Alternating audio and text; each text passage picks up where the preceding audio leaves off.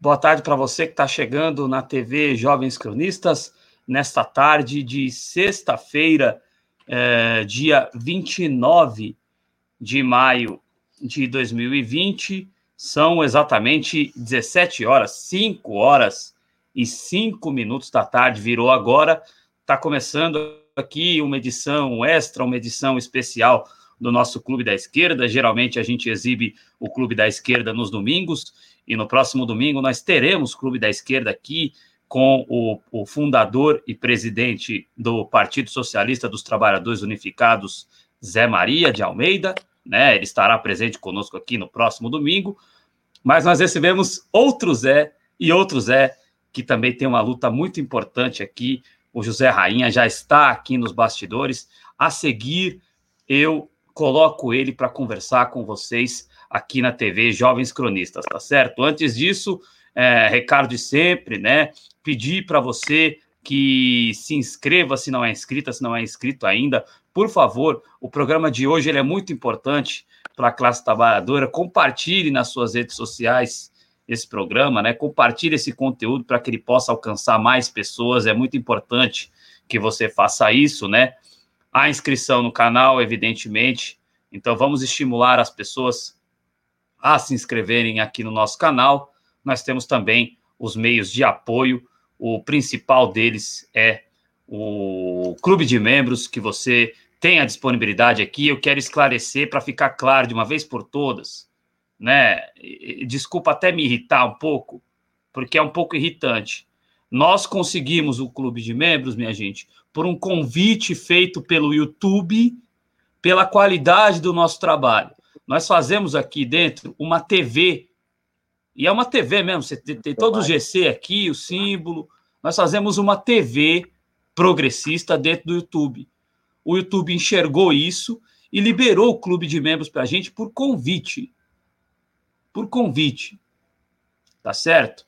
Então, uh, uh, não tem o que, o que achar. Pô, a TV Jovens Cronistas, a TV Jovens Cronistas recebeu um convite do YouTube e se nós tivéssemos poder, se nós tivéssemos poder para conseguir fazer com que outros colegas nossos também tivessem acesso ao clube de membros, com certeza, com certeza, nós assim teríamos feito, né?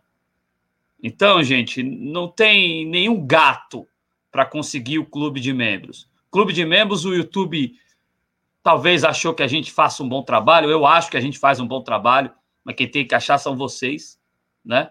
E aí o, o YouTube liberou o clube de membros. É só isso. Não tem gato, não tem falcatrua, não tem nada. Nós conseguimos dessa maneira. Então, é, é, é até bom que o Cláudio, porque o Cláudio não gosta que eu, que eu faça essas coisas no ar, mas é, é bom deixar esse esclarecimento para não ficar nenhum ruído. Aliás, se você ouvir alguma coisa que a TV Jovens Cronistas, ah, o clube de membros da TV Jovens Cronistas, peça para assistir os primeiros quatro minutos desse vídeo. A resposta está aqui. O YouTube convidou porque a gente faz um trabalho correto com a ferramenta. A gente, só, a gente não liga só a câmera e entra no ar. A gente faz jornalismo aqui. Talvez o YouTube tenha enxergado isso. É, bom, e é um dia tão feliz para a TV Jovens Cronistas de receber o Zé Rainha aqui, só que por outro lado é um dia triste, né? O falecimento do companheiro Gilberto de Mestai, uh, ele que antes de ser fundador do, Cataca, do Catraca Livre, ele é um jornalista histórico premiadíssimo, um escritor premiadíssimo, um, um, um cara valoro, valorosíssimo para a comunicação progressista no Brasil, muito antes de existir esse termo comunicação progressista, um cara que tinha um olhar social extraordinário.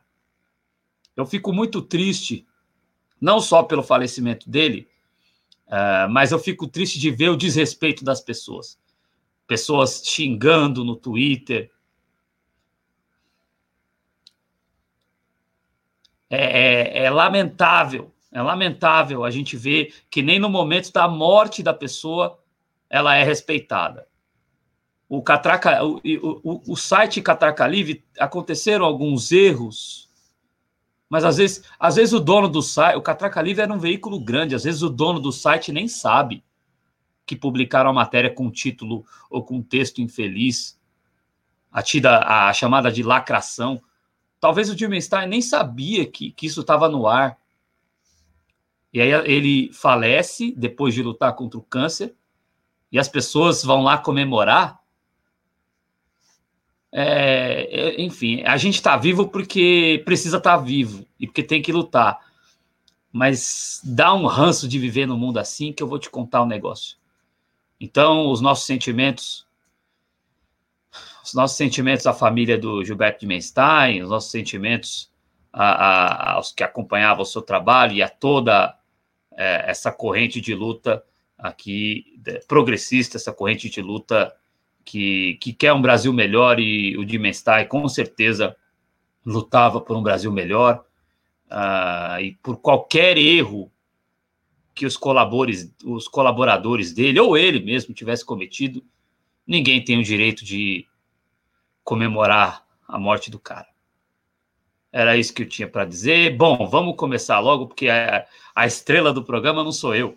É, quem está aqui conosco me dá uma honra extraordinária, uma honra tremenda, é o companheiro José Rainha Júnior, fundador da Frente Nacional de Luta Campo e Cidade e um companheiro valorosíssimo né, nessa luta por terra, nessa luta por dignidade, nessa luta pelo direito à vida. É, é claro que é o José Rainha que vai falar melhor sobre isso. Boa tarde para você, querido. Mas é, é, a luta pela terra é a luta pela vida. E nesse país, uh, a vida da pessoa humilde, da pessoa do campo, né, a vida da pessoa que está ali no trabalho, seja no campo ou na cidade, para as elites, ela parece que não tem valor. Então, Zé, boa tarde para você. Obrigado mais uma vez, agora no ar, por ter aceitado o convite aqui da TV Jovens Cronistas. Eu queria, nesse começo do nosso bate-papo, que você falasse com a gente é, um pouco sobre quem é o José Rainha, um pouco sobre como surgiu a Frente Nacional de Luta Campo e Cidade, né?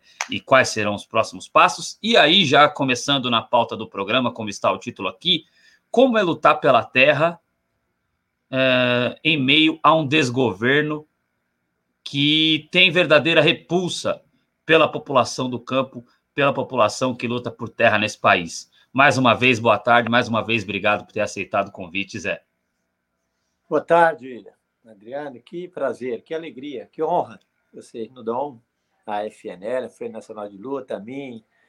Eu deve ter alguns militantes nossos participando. Eu queria cumprimentar a todos, dizer que a alegria é toda minha e dizer para você que lutar para a terra desse país é você aprofundar na história, é você enfrentar 500 anos de latifúndio. Né? Nós temos um país que ele não mudou nada em, casa, em, em, em Senzala e Casa Grande. É um país dominado pelos donos do engenho. Né?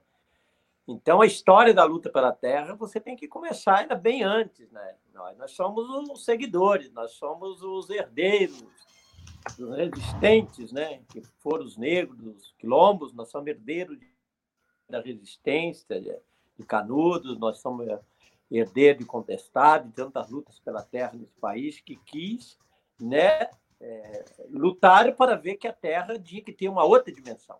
Se em 1823, no período em que os holandeses dominaram parte do Brasil com a disputa, principalmente no, no Pernambuco, no processo histórico, que ele defendia aquela terra como minifúndio para o Brasil. Né? Se nós tivéssemos seguido essa história, nós tínhamos outra, outra realidade. No, povo, no, no, Davi Ribeiro, no, na história do povo brasileiro, ele, ele trata a dimensão da questão né, da ecologia no Brasil, dos índios, dos negros, ele diz que não devia ser o povo brasileiro, não, devia ser o povo brasileiro. Né? E, e, todos que mexeram com a questão dos países tinham que mexer na questão da terra. E ela não foi miscilinada, quer dizer, todo, todos os países que fizeram mudanças, saíram da colonização, as transições foram transições de, de grandes conflitos, de grande enfrentamento, e o problema da terra estava colocado. A questão da liberdade, a questão. A terra quer dizer, quer dizer isso. A questão do meio ambiente, né, a questão da olhar a biodiversidade, tudo estava colocado. Na verdade, as transições que foram feitas nesse país, ela foi sempre nas negociatas, nos entendimentos. Então, você tem uma burguesia de fora para dentro, que domina, que, que levaram para o Brasil, depois levaram ouro. É, eu acho que quando eles vieram para cá, eles erraram um pouco de direção, porque quando nem tinha muito que vir para cá, porque em 1500 a 1600 nós já estava né, com a corrida da, da seda, do, o mundo era outro, já tinha descoberto a, as Índias, enfim, os países estavam comercializando. E veio para cá Dom Pedro, né, o Pedro Alves Cabral, cobrou, chegando aqui, escravizando os índios, os negros, não tinha mão de obra, trouxeram os negros. E esse país que viveu quase 400 anos de escravidão, como é que você pode ter uma mentalidade é, mais, mais da realidade da história? Um país que negou a história. Então, eu estou pegando isso para nós entender um pouco, e no meio rápido, que nós somos falando de história, eu não sou professor de história, pouco entendo, mas se nós pegar a história do, do Brasil, você vai, vai entender hoje. Né? O fascismo não é uma, uma ideologia que morreu com a Segunda Guerra Mundial. É bom nós entender isso. O fascismo ficou. Os ideais da dominação, da escravidão, isso está nesse, nesse pessoal que está aí. O que, que é os pensamentos do, do, em Bolsonaro, salário dos filhos dele? Né? O que, que é os milicianos? O que, que é? É, é, é, é as ideias únicas próprias, no, no, no domínio para eles, lei não existe, o Estado é eles, né? democracia muito menos. Né? Então, essa raça que nós podemos dizer, né? E, é que nós estamos enfrentando hoje. E o Brasil foi sempre isso, a dominação. Uma burguesia que eu chamo de luta e proletário, uma burguesia que entregou o país, que não enfrentou, que não resistiu. Eu me dá vergonha de ver esse exército brasileiro. Porque se eu fosse um general, queria dizer para vocês, eu tinha vergonha, eu não aceitava de maneira alguma ir para um ato, uma mobilização, levantar a bandeira dos Estados Unidos, a bandeira de Israel. No Oriente Médio, qualquer lugar daquele, eles rasgam, queima, rapaz. Isso é não ter amor, ter pátria, isso é não ter nação. Isso é não ter, no mínimo, de vergonha de defender a terra, a sua pátria. Como é que você faz isso? É o que você está vendo aí. Né? Para que, que serve as Forças Armadas? Para que, que serve né? independência de quê? Esse cara vai para lá, isso é, isso é, um lixo do imperialismo, esse pensamento que está do bolsonarismo, que Leonardo de Carvalho. Isso é lixo. Que a história, um dia, né, eles devem ficar na história como lixo, como vai ficar. Então, nós temos uma burguesia de fora para dentro, de domínio, no capital que não teve origem aqui, que, temos, que, deu, que deu origem à exploração. Então, quando você vê falar que o país vive no, no prazo de corrupção, parece que a corrupção foi só no governo do PT. A origem dessa josta é na corrupção, você não vê agora. Eles compram os respiradores, é corrupção atrás da outra. A burguesia é corrupta. O capital é corrupto. E o projeto neoliberal mais, mais corrupto ainda. É um, é um, um projeto desastroso do país que vem o neoliberalismo. Né? Não é possível você ver um país do tamanho do nosso, quinto do mundo, que tem possibilidade de ser o país com a maior economia do mundo. Eu não sou economista, não preciso ser, e ninguém precisa ser para entender que esse país, as pessoas não poderiam ficar desempregadas. Não é possível as pessoas não terem um pedaço de terra. Você tem 250 milhões de hectares de terra que não produz nada. É um país de uma dimensão de produtividade. Você tem um país que aqui você não tem terremoto, maremoto, você não tem nada. Você está tomando no Nordeste agora, ao mesmo tempo você está no, no Sul com frio e vice-versa. É um país de uma dimensão, de uma cultura imensa de um poder. Nós somos mais melhor do que a Europa e qualquer um deles. Até nosso povo é muito mais bonito do que eles. Nós somos essa raça, essa gente de negro, de índio, de trabalhador, e que vivemos como escravo. Não é possível ser a dimensão da a distribuição da riqueza nesse país. Não dá para aceitar isso. Não dá para aceitar como é que se lambe as botas dos imperialismos, como é que se coloca de joelho para eles, como é que se vende tudo, cara. A Europa não fez isso, os outros não fazem isso. Nós fizemos isso. Então aqui continua a colônia, nós não mudamos nada, por isso que eu falei, é o dono do engenho. E agora, como você vê, né, essa dimensão, depois nós vamos entrar no Bolsonaro, vamos entrar na questão da terra. E essa mentalidade que eu estou falando é a mentalidade que você teve a vida toda. Os escravos saem e continuam sendo escravos pior dos canaviais. A terra não mexer em nada. Né? Os índios. Você vê o que os caras querem fazer agora? Quer tomar a terra dos índios, dos indígenas, que demarcar, respeitar. Não tem cabimento, cara. E os caras, a poucas áreas, querem tomar tudo. Você não vê a mentalidade da Amazônia, esse pulmão do mundo. Não quer dizer que a Amazônia seja um patrimônio. A Amazônia é um patrimônio nosso e mundial da humanidade. É preservar, né, ver o ecossistema, cara. Preservar os rios. Eles estão nem aí. É toneladas e toneladas de veneno que joga por dia para essa produtividade dele, porque aqui é comandado pela, pela Monsanto, pela Cargill, para vender os grandes e grandes marcas de veneno. E não se preserva nada da nossa cultura, nem da música, nem futebol e nada. Aqui, nessa burguesia, ela, ela é isso, ela é escrava. E é o que nós estamos vendo. A origem desse Ministério Público, a origem do, do Judiciário, a origem dessa elite que ela não mudou. Quando você não muda a cultura do povo, dificilmente você vai mudar a história. Então, se nós fizermos mudança, precisamos fazer uma primeira revolução cultural nesse país. E não adianta nós achar que eles vão fazer a reforma agrária da terra, meu amigo, com flores, beijos e flores. Quem distribui flores e beijos é Roberto Carlos no show dele. Isso vai ser no pau mesmo, no cacete. Escreva o que eu estou dizendo aqui nesse pontal do Paranapanema, de onde eu falo, Falo você também, na casa do irmão meu, no sítio, estou na roça, vendo essa, essa quarentena. Por quê? Porque nem isso ele respeita. Onde vem esse vírus? Por que, que ele está lastrando? Porque você não tem governo, você tem responsabilidade. Olha, um pensamento nazista, fascista, que botou na Câmara de Gás milhares de crianças, mulher grávida, gente, cara. Eles jogaram vivo. Você acha que esses caras preocupam com pobre, com negro, com mulheres, com homossexual, LGBT no geral, não tem um mínima. Eles estão lixando. Se puder, bota, eles abrem um campo de concentração e colocam tudo de novo. Essa gente não tem alma, não tem coração. Isso é nazista. Isso é fascista. Isso nós temos que entender. E essa é a realidade que nós estamos vivendo. É este pensamento que quer voltar para dominar o mundo. E nós, nós com uma série de erros, né? aí a esquerda brasileira, depois eu quero falar sobre isso, vergonhosamente não tem a capacidade de unificar um projeto para derrotar eles, que vai ter que ser cuidado agora. Então, nós precisamos entender esse processo. Você vai entender isso à terra, por que não faz reforma agrária? Aqui, nesse Pontal, meu jovem, aqui foi muita gente para cadeia. Eu amarguei alguns dias, e amargo muito processo até hoje, desse judiciário. Você tem um milhão de hectares de terra pública no Pontal, que está usado pelos grandes. E o que, que a justiça faz? Diz que eu tenho o direito à posse da terra. E improdutiva, cara, que não produz nada. Nós conseguimos sentar aqui 8 mil famílias. Nós somos o maior produtor de leite, nós somos o maior produtor de feijão, nós somos o maior, de toda a cultura, nós somos os maiores produtores do Pontal do Paranapanema, com 6 mil famílias sentadas. Mas isso custou sangue, suor e lágrimas, meu irmão, para a gente chegar. E se quiser mudar a outra realidade desse país reforma agrária, não tem saída. E outra coisa que eu quero dizer para vocês, né? não só a luta pela terra, que vai precisar fazer reforma agrária para fazer justiça aos negros, aos índios desse país, que é o legítimo dono dessas terras.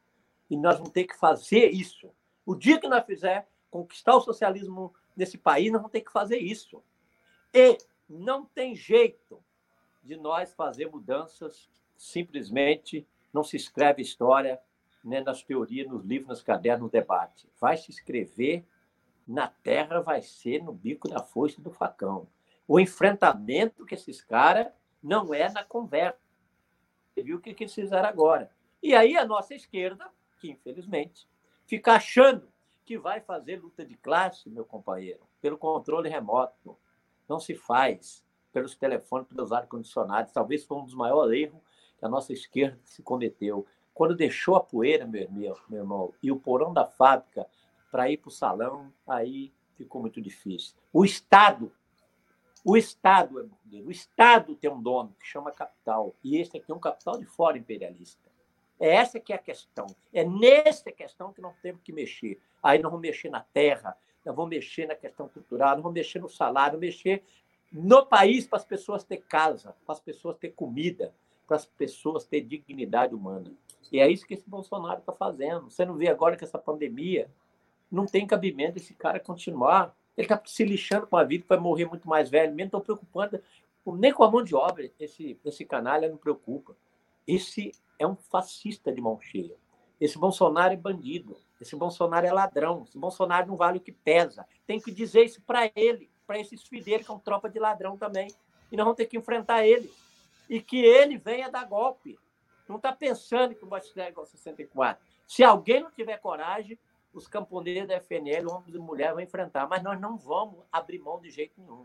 Não é pensar que ele vai fechando todo mundo e ninguém vai ficar. A todo mundo vai ficar de braço cruzado. É isso que essa esquerda brasileira precisa pensar. Precisa convocar o povo na rua para defender o seu direito de ser livre, respeito à democracia, respeito à Constituição, as leis foram feitas para todos. O mínimo. Mas é importante nós ficar muito atentos. Não vai ter mudança, nem mínima reforma com essa gente que está aí. Vai custar muita luta, muito sacrifício. E é isso que eu estou dizendo a nossos trabalhadores, apoiadores, aqueles que têm um pensamento de esquerda, que querem mudança, que querem esse país justo, se prepare. É muita luta, é muito sacrifício. Então, um pouco traduzir uns 20, 10, 15 minutos para 20 minutos, mas eu queria debater isso com vocês, os rumos, o enfrentamento nesse momento, política com Bolsonaro. Nós temos que tirar isso daí. Bom, Zé Rainha, vai entrar o Mourão, vão para cima, tem que ir derrubando. São forma de luta. Ele não aceita o impeachment, porque não passa. Mas o impeachment é luta, o impeachment é mobilização. E o que precisa, a nossa esquerda, é tomar juízo. Eu não consigo entender, eu tive conversando esse dia com o pessoal do, o discurso do pessoal do PT, o discurso do, do Ciro, todo mundo, porra, o Lula diz, ó, oh, Marina tem que ir para o canto, o Ciro vai para outro, eu vou para outro. Então vai. Né? Parar com esse, com esse ciúme né? idiota dessa esquerda brasileira e se unificar num programa. Agora é eleitoral. É esse processo. Se não, meu jovem, daqui a pouco o Bolsonaro vai, ele põe, vai construir os campos de concentração deles e vai botar ali negro, LGBT, sem terra, o diabo que ele quis concordar, e vai ficar por isso mesmo, se não respeita a lei. Eu não vou respeitar, então, para que serve a lei? Para que serve a Constituição? Pega e rasga. Sua Estado era Luiz XIV. Então, essa é a realidade que nós estamos vivendo. A falta de juízo por parte da esquerda de um programa de projeto, né? coragem dessa liderança de esquerda, dizer que o problema não está só no parlamento, esse discurso achando que nós vamos resolver. Agora, é claro, nós estamos passando um problema seríssimo e, e nós não estamos conseguindo. E, e, temos que respeitar isso, porque se nós não fizermos essa, essa quarentena, se nós não sairmos do, do, isolamento, isso vai ser um. Isso vai morrer mais de 100 mil, cara. Está vendo aí, cara. E ninguém. E estão querendo. O que, o que a burguesia quer? Ela está cagando e andando. Ela está querendo que, que, se os trabalhadores não for para os engenhos cortar cana, eles não vão ter açúcar, eles não vão ter álcool, eles não vão ter. Né? Eles, eles querem que nós vamos todo mundo trabalhar. Por que, que eles querem que vai trabalhar? Porque eles não vão. Porque se Bolsonaro não vai com a tropa de ladrão? Eles querem que a classe trabalhadora vai. Né? E morra. Foda-se, morra. Né? Porque deles vai morrer bem pouco. É que vai morrer, vai ser em marcha, vai ser o proletariado, os pobres. Essa que é a nossa realidade que nós estamos enfrentando. Então, precisamos, nesse momento, salvar a vida, cara. Precisa orientar. Né? A paciência como a arte de saber esperar. A paciência como atributo de sábio, já dizia Gandhi, que nós temos que ter nesse momento. Mas superar. E depois, o nosso palco chama-se o asfalto, chama-se as ruas, as praças, nós vamos para dentro do latifúndio, você pode ter certeza. Vamos fechar a estrada, vamos para dentro. O desemprego vai ser o que você não imagina esse país. Vai ser isso. A crise, na minha avaliação, meu amigo, aí para outubro, por aí, daí para frente, setembro, outubro, a crise econômica que vai vir. E quando essa burguesia voltar, o Brasil não é o mesmo. As relações social de trabalho, este vírus mexeu com a humanidade, mexeu com tudo e a burguesia está aproveitando disso, querendo que morra na frente do trabalho a Câmara de Gás dos pobres, que é o que vai acontecer. Você pode olhar hoje, se botar por número, quem é que está sendo dizimado? Os velhos, né, com os problemas, e vai a. Né? Eles estão cagando e andando para isso. Então, é nesse momento, a tarefa número um é nós tirar Bolsonaro. É fora Bolsonaro, assassino, miliciano, né? ladrão, que é que essa tropa, corrupto, esses são corruptos. Né? E aí avançando, e avançando. E não ficar só nisso. É garantir a renda básica para todo mundo, cara. Precisa garantir isso. As pessoas vão morrer de fome. Senão aí vai ter as rebeliões. Né? Garantir o aluguel, energia, garantir o isso é papel do Estado. Ah, não tem dinheiro. Faz dinheiro, meu irmão. Como não tem dinheiro? É que os Estados Unidos botou dinheiro. Não tem dinheiro para nós, que esse Paulo Guedes quer pegar o dinheiro tudo botar para os bancos dele, cara. Todos, nós pagamos um bi e meio de juro por dia da dívida. Essa é a nossa realidade do momento.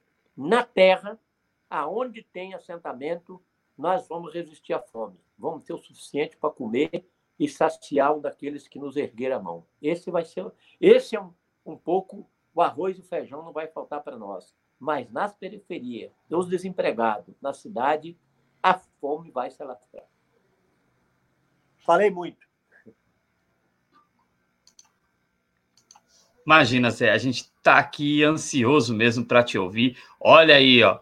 Olha aí o, o chimarrãozinho. Aí é, sim. aproveitando, eu, minha companheira, a Morena, que está acompanhando aqui de perto, ela é, é ela é Mato Grossense, sul Mato Grossense, ela é na divisa do Paraguai, a minha paraguaia, Morena, e eles tomam muito esse o mate lá, e agora, claro, eu, eu sou um chimarrão, mas é o tereré. Eu acabei o hábito, então, também para a questão, para mim é bom, ele é diurético, ajuda, e eu acabei tendo esse hábito, né? Então, estou falando, aproveita, ela já botou a garrafa aqui perto, muito jeitinho. Não, muito bom. que ela está ouvindo. É, eu queria estar com o meu aqui, não tô. É, vou, vou, vou arrumar uma erva mate depois para tomar aqui no ar também, que é muito bom. Não, é, é, é isso aí. Chama a participação da galera que está participando do bate-papo. Continue participando do bate-papo.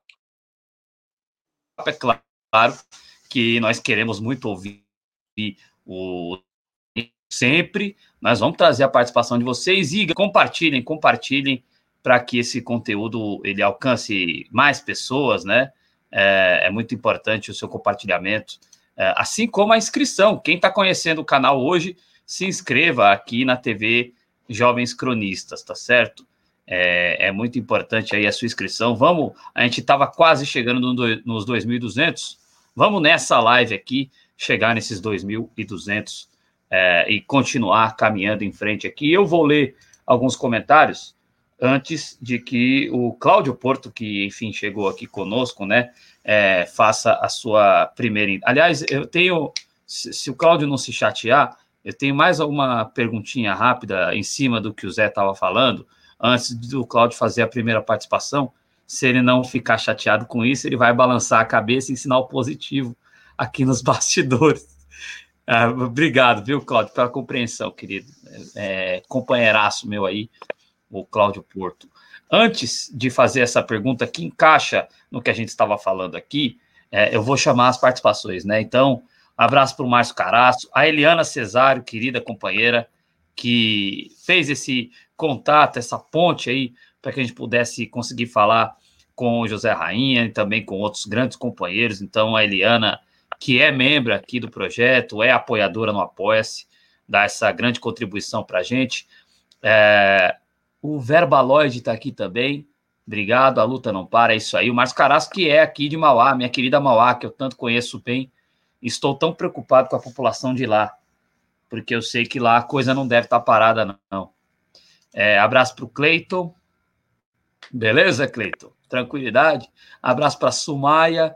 É, e aí eu quero agradecer as contribuições que vocês já estão fazendo.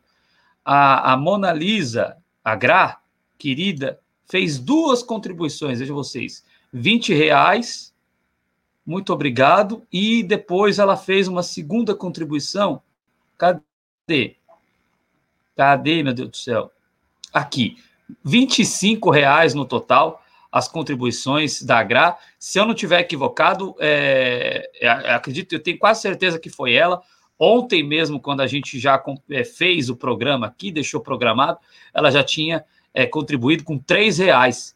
Então, R$ reais ao todo de contribuição da, da GRA.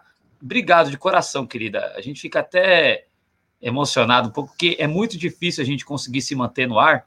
Então, essas contribuições, elas são fundamentais para isso. Então, obrigado a você, Gra, é, que tem a foto da Mona Lisa no Avatar, né? É, o Ademir Justino está aqui também, de Panorama. Abraço para o Ademir Justino. Vamos ver quem mais está aqui. É... é isso aí, vão dando a voadora aí no like. O João Luiz dizendo que o comandante Zé Rainha ou representa, é isso aí, a todos nós. Abraço Antiman também aqui. Abraço Magrão do Inteligência Acima da Mídia, está aqui conosco, ele que é parceiro nosso, já esteve conosco aqui e espero que esteja outras vezes. Ele disse que é professor em uma escola de assentamento lá no Paraná. É, e a, propo a, proposta revolucionária de educação lá na época do MST, né, com condições de alterar a consciência do trabalhador, consciência de classe. Pois é, os, os movimentos têm esse papel, né? Hoje, o Zé Rainha é fundador da Frente Nacional de Luta Campo e Cidade. Daqui a pouco a gente quer saber da. Mas antes, é, inclusive, campo e cidade, que é importante, né? Daqui a pouco a gente vai falar desse aspecto do campo e cidade também. É, a Celeste Luna, saudade de você, querida. Celeste Luna, que é aqui da Zona Leste de São Paulo. Beijo para você. Ela está dizendo admiração. Sua luta não é de hoje e os jovens precisam te ouvir, Zé Rainha. É isso aí, foi o comentário da Celeste Luna. É... O Mais Amor no Seu Coração, João, que está no Twitter. É... Vamos ver quem mais está aqui. Maria Bernardes, querida. É... Mentira, João. Não procede a sua informação, não. Mas é isso aí. O João Luiz, esse sim é gente boa, é de Sinop, no Mato Grosso. É isso aí. É, a Mona Lisa está confirmando aqui, ao todo, 28 reais de contribuição. Querida, eu não sei como te agradecer, viu? Obrigado de coração. É, ô Zé Rainha, para a gente continuar o nosso papo aqui, desculpa até a intimidade de te chamar de Zé, mas é que a gente acompanha a sua luta, é, a gente acompanha a sua luta há, há, há tantos anos que a gente se sente meio íntimo assim de você, então por isso a gente te chama de Zé. Mas, Prazer, é, Zé, você falou é, da importância, Zé, de a gente derrubar o Bolsonaro e que, se preciso for, e, e vai ter que ser desse jeito, se é que vai rolar, vai, é, tem que ser. Um abraço para o Marrom, Marrom Antônio, que é está é, tá cumprimentando Zé Rainha aqui. E aí, é, é, a dificuldade disso tem dois aspectos do que você falou. Você falou da unidade de esquerda.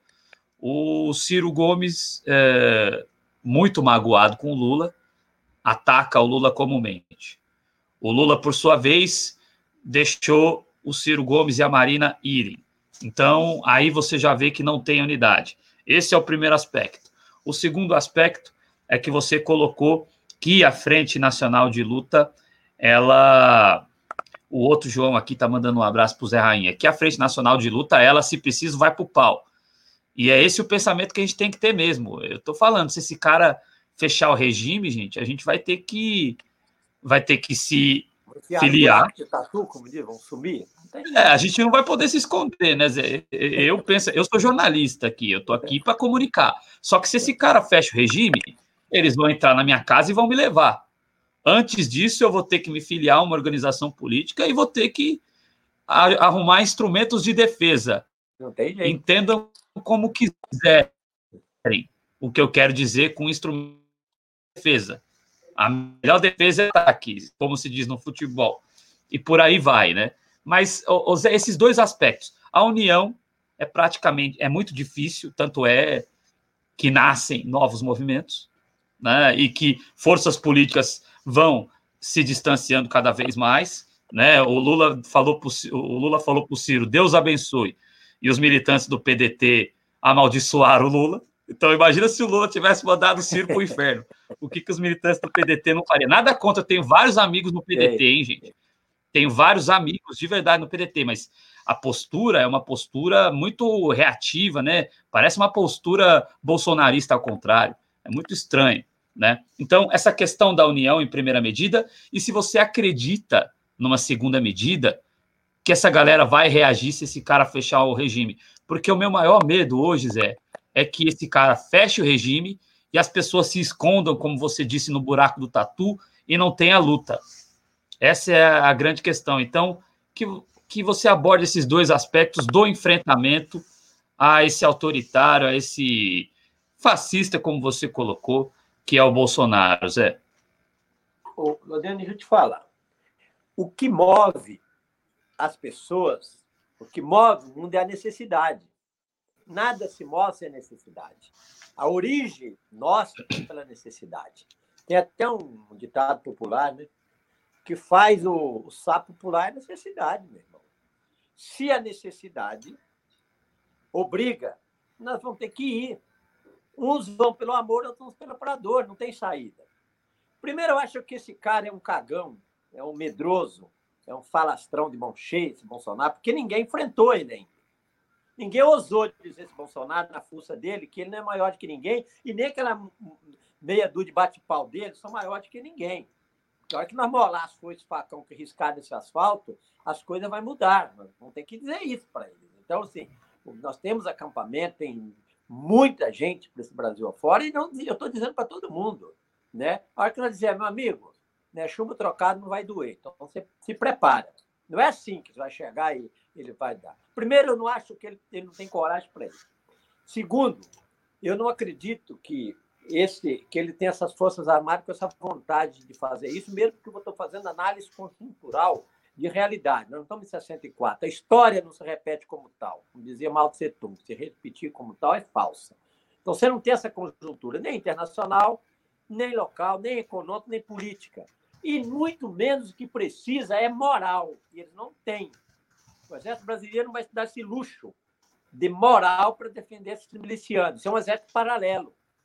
Né? Isso é um bando de sicário, né? bando de capanga que ele tem. Isso não é exército. Isso, isso não tem civilização dessa gente. Então, não tem essa moral. Eu não acredito. E que se der, nós vamos ter que reagir. E aí nós vamos ter que sair dos acampamentos, que não creio que ele faz agora. Com pandemia, sem pandemia, nós vamos ter que ir. Essa é a questão. Eu não creio que os que ficam achando que Bolsonaro sai meramente com.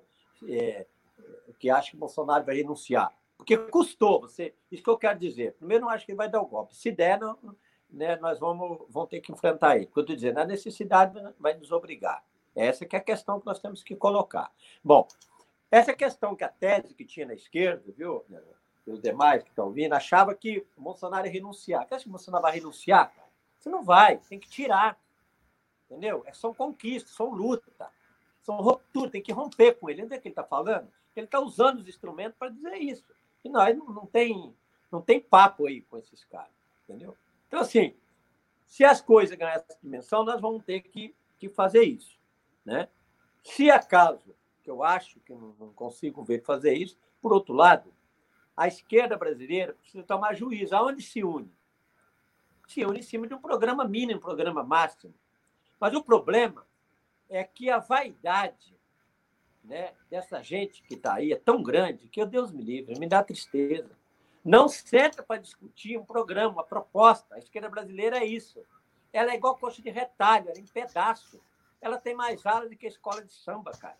Então, ele, pô, o cara não senta. Você viu que custou. Quem protocolou a primeira proposta de impeachment foi o nosso grupo, a FNL, junto com o mesmo Movimento Socialista de Esquerda, que está dando o PSOL, uma parte dele, que foi a deputada Sandra Bonfim, do PSOL, né? foi o David Miranda do PSOL do Rio de Janeiro e a Fernanda Micchione do, do, do, do, Rio Grande do Sul. Esse grupo, com nós da FNL e um, e um grupo de pessoas, deu mais de um milhão de assinaturas, que logo protocolou um impeachment. Também estava, o PCO estava defendendo isso, deu do início, o PSTU também estava defendendo. Que tinha. Depois, ah, é bom, então o PT custou fazer uma reunião para dizer que, que tinha que ter impeachment cara. Eu vi gente no início do PT, me, me perdoa, me, me perdoa, mas eu tenho que dizer isso, a crítica. Eu vi gente, né, cúpula do partido, dizer o seguinte: bom, o que nós não quisemos para para Dilma, para nós, nós não vamos querer para eles. Eu vi gente aqui no meio dizer repetir isso. Oh, me dá licença, me, me dá licença, cara. Como é que se pode fazer uma comparação dessa? Isso que nós estamos falando contra o fascismo. Nós estamos falando contra o miliciano, nós estamos falando né, contra o que tem de mais racionário na face da terra. Então não tem essa discussão. Aí custou para unificar uma proposta. Mas eu disse para você, precisa ter juízo. E eu creio que no momento certo não tem juízo. Deixa as coisas engrossar. Que a grande questão, que parece que está na esquerda, ela é eleger quem que é o, o inimigo número um. Se você não tiver critério para eleger o inimigo principal, né, é aquilo, é um barco desgovernado. E um barco desgovernado, meu irmão, qualquer vento é contrário. E é isso que nós estamos vendo. Entendeu? Se você não tem uma proposta e não vê o inimigo principal, e nesse momento, o inimigo principal é o Bolsonaro, que derrotar o Bolsonaro. Ponto. Tem que colocar isso. Bom, quem vindo? Vamos para frente. E unifica em cima de um programa. E deixa a vaidade. Eu sei lá o que aconteceu no bastidor durante o governo com o Ciro Civil, o governo PT a vida toda. Eu não sei, também não me interessa. O que me interessa é que perderam as eleições com fascista. E me interessa que o fascismo quer se implantar, se enraiza para chegar ao país. E aí, meu irmão, quem luta pela terra, a questão dos indígenas, negros, todo mundo tem que, que unir. Né? Tem muita diferença, quero falar, aproveitar para te falar, com o MST, quando saiu. Criou a Frente Nacional de Luta, que precisava ver a cidade, né? o campo e a cidade. Porque o campo, nós somos muito pouco. E nós não nascemos simplesmente para fazer a reforma agrária. A gente nasceu para construir uma frente que queremos aglomerar do campo e a cidade para fazer outra coisa. Eu acredito e é possível fazer. Nós vamos fazer a revolução nesse país. Aí escreva o que eu estou dizendo. Nós temos que acirrar a luta de classe. Nós temos que construir o socialismo. E não se faz a luta de classe, não se faz a revolução que eu disse para você com flores. Nós se faz a revolução com outra coisa. E se prepara quadros. É essa a questão. E nós temos que colocar a aliança camponesa cidade, porque a aliança do campo a cidade, nas bandeiras tanto do movimento sindical dos partidos, ela fica só na época dos congressos ou do discurso eleitoral de 4, 4 anos. Eu estou cheio disso, cara. E essa é uma questão de fundo, entendeu? Não dá para a gente ficar. Pô, nós temos que fazer outro crime, nós ficamos 13 anos, meu jovem. Nós chegamos no poder com 13 anos. Todo mundo acreditou. E o erro grande que se teve, meus companheiros, é que grande parte dessa militância de esquerda, somente do, do, do MST, do, dos partidos, foi para dentro do Estado. E lá dentro do Estado, meu amigo, o Estado tem um dono, o dono é o capital. O Estado você não administra ele com a burguesia. Não tem jeito. E eu vou te dizer para você, o maior erro, na minha opinião, já vi alguns comentários, mas na minha convicção, do Lula na história, foi acreditar que senzala cabia em Casa Grande. Senzala não cabe em Casa Grande e não coube. Aliança com a burguesia não dá certo. O Estado burguês tem que destruir. Você tem que construir outra coisa. Liberdade, justiça, respeito ao meio ambiente, salário digno, casa, terra, dignidade. Você constrói o dia que nós destruímos o capitalismo. Ah, Zé, isso é sonho, não é possível. Só não acredita. Quem não acredita, não faz. Se a crença estiver em todos nós, nós vamos fazer isso. Se nós ensinarmos para os nossos filhos, ensinar para os nossos netos, eles vão fazer. Nós não podemos perder essa esperança. Que é esperar, mas é acreditar e a luta. Não tem outra saída.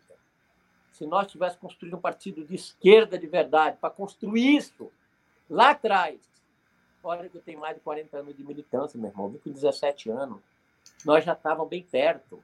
É possível. Cuba fez. Está ali viva para dar o exemplo para o mundo. Outros perderam o processo da história. Faz parte. Mas não tem saída dentro do capitalismo para a classe trabalhadora.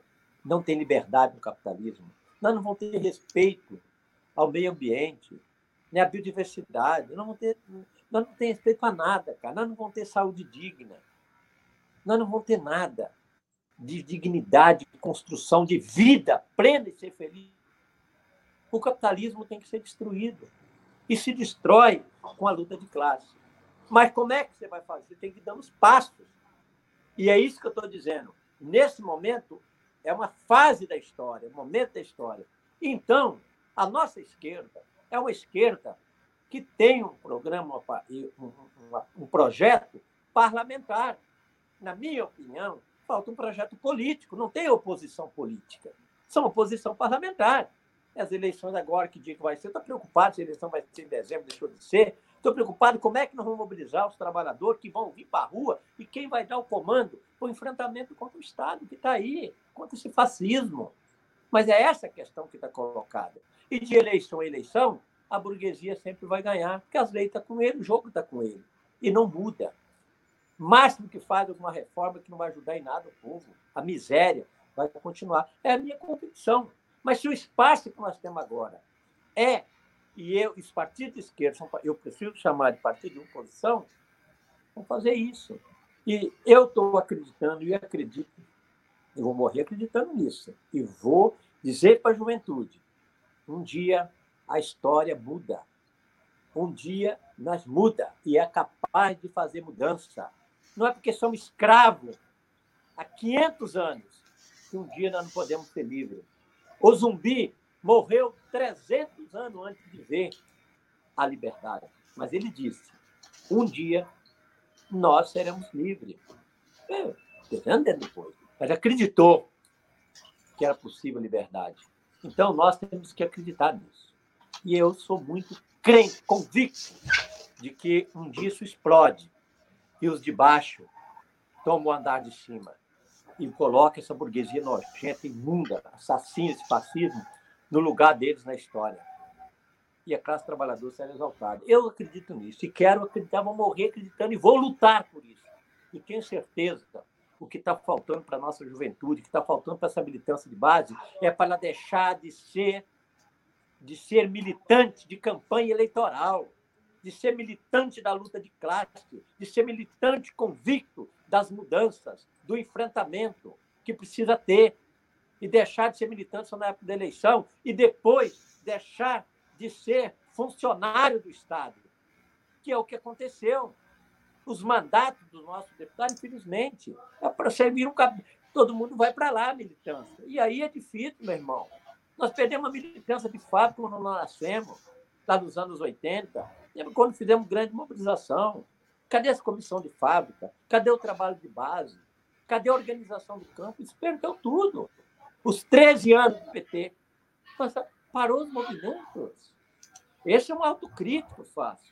Ou nós recuperamos o trabalho de base, o trabalho organizativo, com as massas, vamos para o meio dela e seremos fermento, ou a gente vai ser isso, cara. E achar que as coisas vai acontecer é, dentro do parlamento, e não vai. Você vê o que os caras fizeram. Os caras derrubaram a Dilma.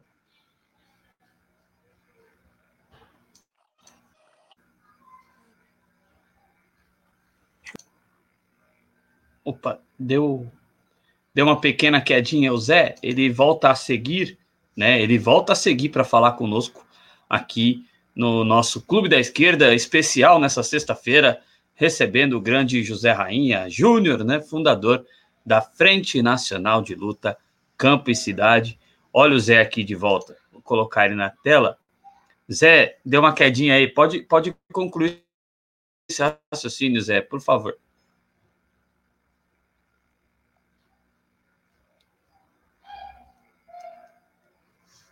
O, o som, o som.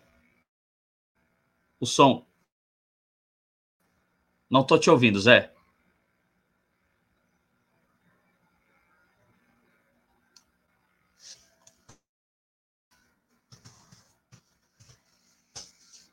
É, acho que deu uma pequena quedinha. Vamos ver se o.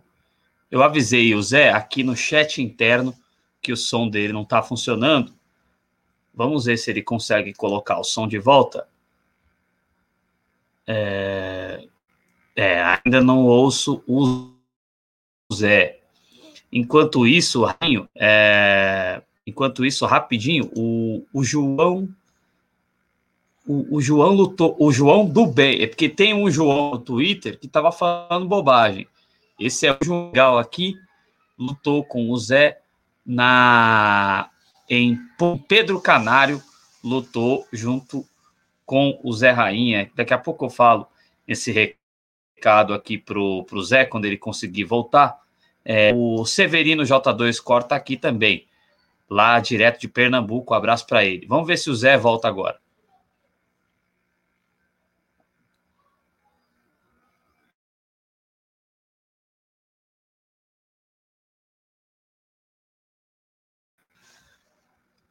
Vamos ver se a gente.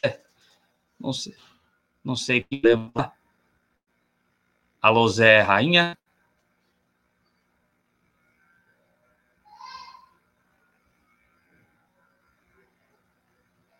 É, rapaz.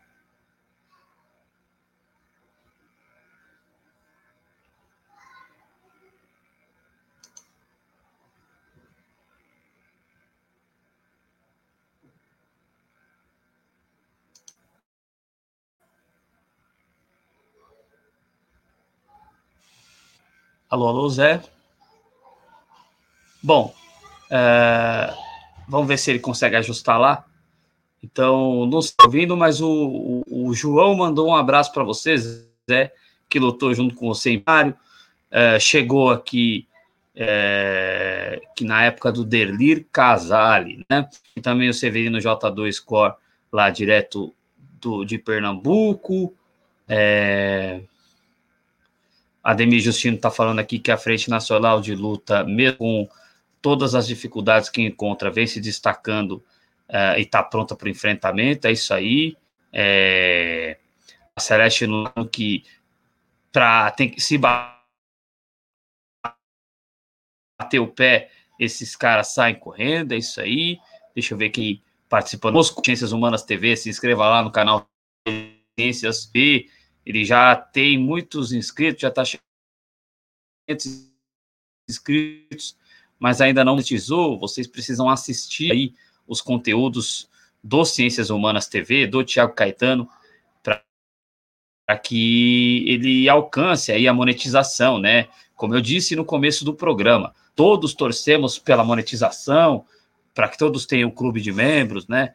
Nós estamos torcendo por todos. Né? A Analisa, além de ter contribuído conosco três vezes, virou membro.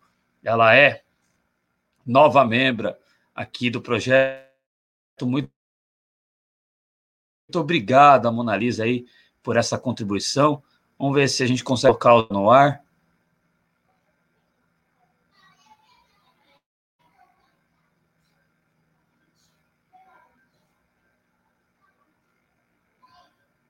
Que será que aconteceu, hein? E agora, Zé, consegue falar? Te ouvindo. Sai do, sai do estúdio e entra de novo. Vê se você consegue sair do estúdio e entrar de novo.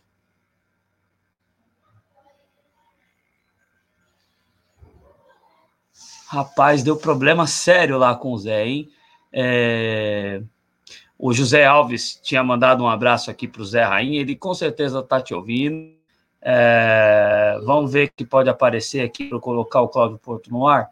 É... Colorada Gaúcha aqui conosco, obrigado. É... A Marina Ruth aqui, obrigado, mandando salve pro Zé Rainha. Já já ele tá de volta, e ninguém sai, que já já ele tá de volta. Não tá... E pior que ele não tava no mundo, não, viu, Mona? Eu não sei o que tá acontecendo lá. É... É, eu não sei se ele tá pelo celular ou se ele tá pelo computador. Estranho que tá acontecendo, mas já já ele volta. É... Fique por aí que já já ele tá de volta. Deixa eu ver. É isso aí. Tá me ouvindo? Vamos Oi. ver se ele volta aqui. Alô? Oi, alô? Opa, Zé, conseguiu? Eu tô te ouvindo. Rapaz, eu não ouço o Zé. Gente, é, continue por aqui, viu? Ô Zé, é, se você. Não sei se o negócio é sair do estúdio. É, será que você. Deixa eu ir pelo WhatsApp aqui para perguntar se o Zé está por celular ou por computador. É, não sei o que, que pode ter acontecido, sinceramente.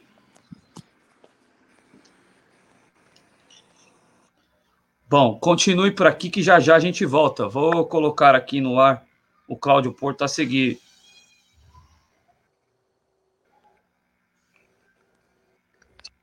Tá certo, gente? Continua aqui, que é um probleminha técnico, a gente vai ajustar a seguir. É, talvez, é, eu não sei se é por celular, talvez se desconectar o, o, o aparelho, é, desconectar o fone, conectar de novo. É, então, o engraçado é que o Zé me ouve e, e eu não ouço ele. Muito estranho. Muito estranho eu mesmo. Estou te ouvindo. É... Tenta, uh, tira o cabo. Se, se você tiver com fone, você pode tirar e colocar o cabo de novo para ver se é isso. Não, Ou então fone. você sai do estúdio e entra novamente. É, talvez solucione isso aí. Bom, é, é, o Zé vai continuar a tentar entrando lá, que a gente tem muita coisa para conversar com, com ele ainda. Desliga essa porra, liga tudo de novo. Ou será que o problema sou eu aqui? Alô, alô? Ô Zé, fala alguma coisa aí. Oi, oi. Alô, alô. Alô, alô. Alô, alô.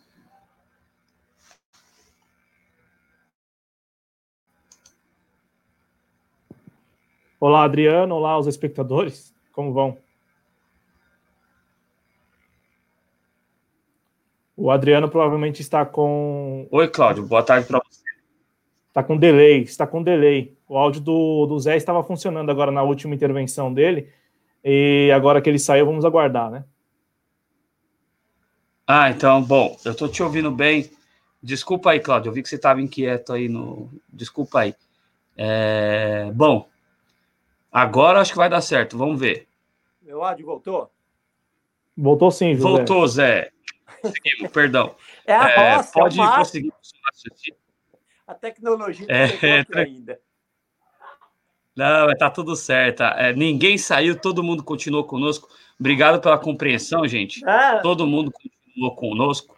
E vamos continuar ouvindo, Zé. Você pode concluir o seu raciocínio e aí a seguir o nosso companheiro Cláudio Porto, aqui de projeto, meu grande amigo, tem a primeira intervenção dele para fazer. Abraço também para o Marcelo Gabriel, que chegou aqui conosco, obrigado. E o Jonas Carreira, também, nosso companheiro lá de Brasília, que está participando aqui no chat. Zé, pode concluir esse raciocínio antes do Cláudio fazer a, a primeira intervenção dele. Oh, me ouvindo agora? Sim, Zé. Perfeitamente, Zé. Pode, então, pode prosseguir, concluir, fica à vontade. Então, na linha do raciocínio está dizendo, do que é possível esse país mudar. E eu acredito em mudança, não acredito nessa reforma. Os passos que nós vamos dando nesse momento, creio que precisa ter inteligente, deixar da vaidade, a esquerda precisa unir, tem que derrotar Bolsonaro. Agora, o nosso projeto, de frente, o nosso projeto que nós precisamos dar, nós temos que derrotar a burguesia. Por isso, nós temos que plantar essa semente e construir. Né? É um caminho você construir.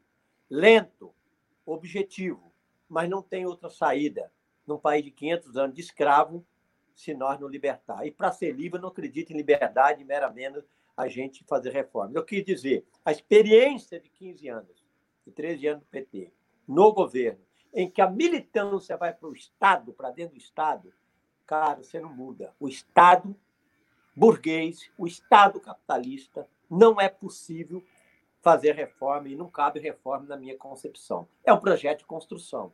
Eu sou esse sonhador e vou morrer acreditando, convicto de que é possível isso. Então, eu queria um pouco resumir o que é a frente, para que, que nós existimos. E muitos abandonaram esse caminho.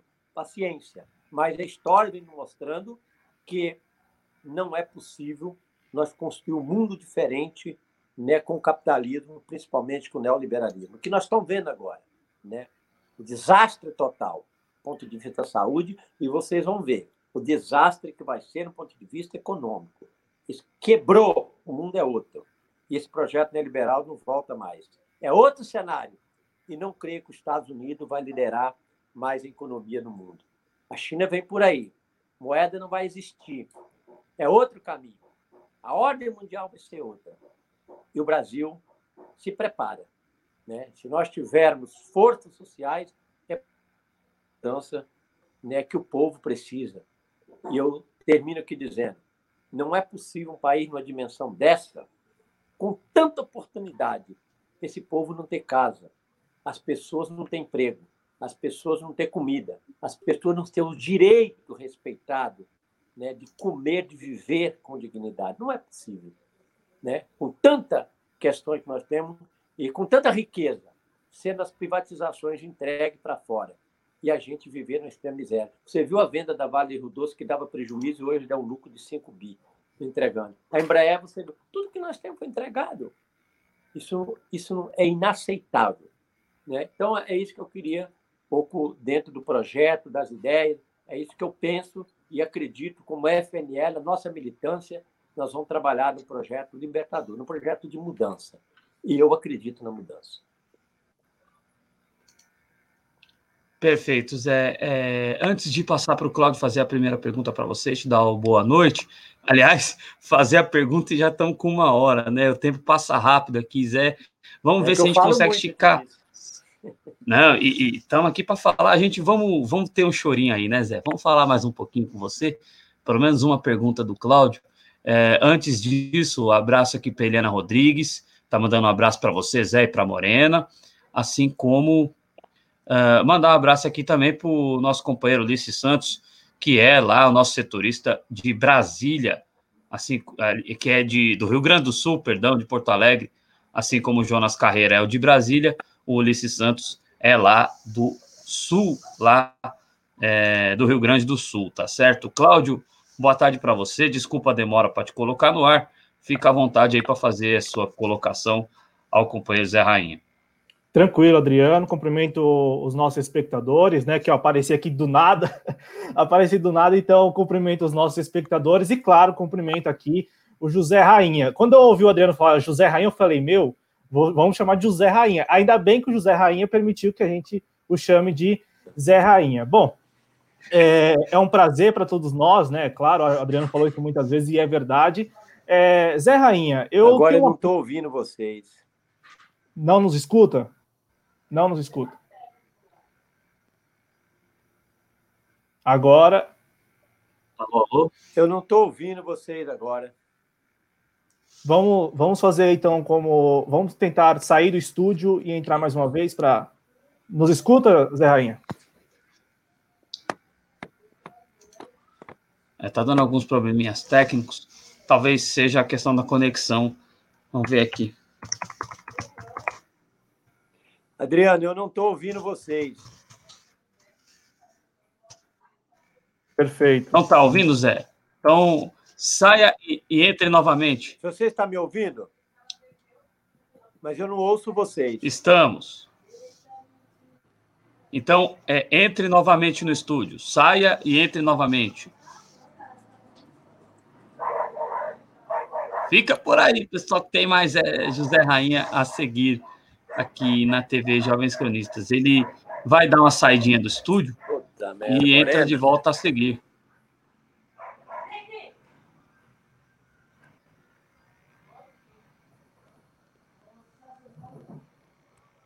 Eu vou mandar um WhatsApp aqui para o Zé. É, vou mandar um WhatsApp aqui para o Zé para ele entrar no estúdio de novo, tá certo?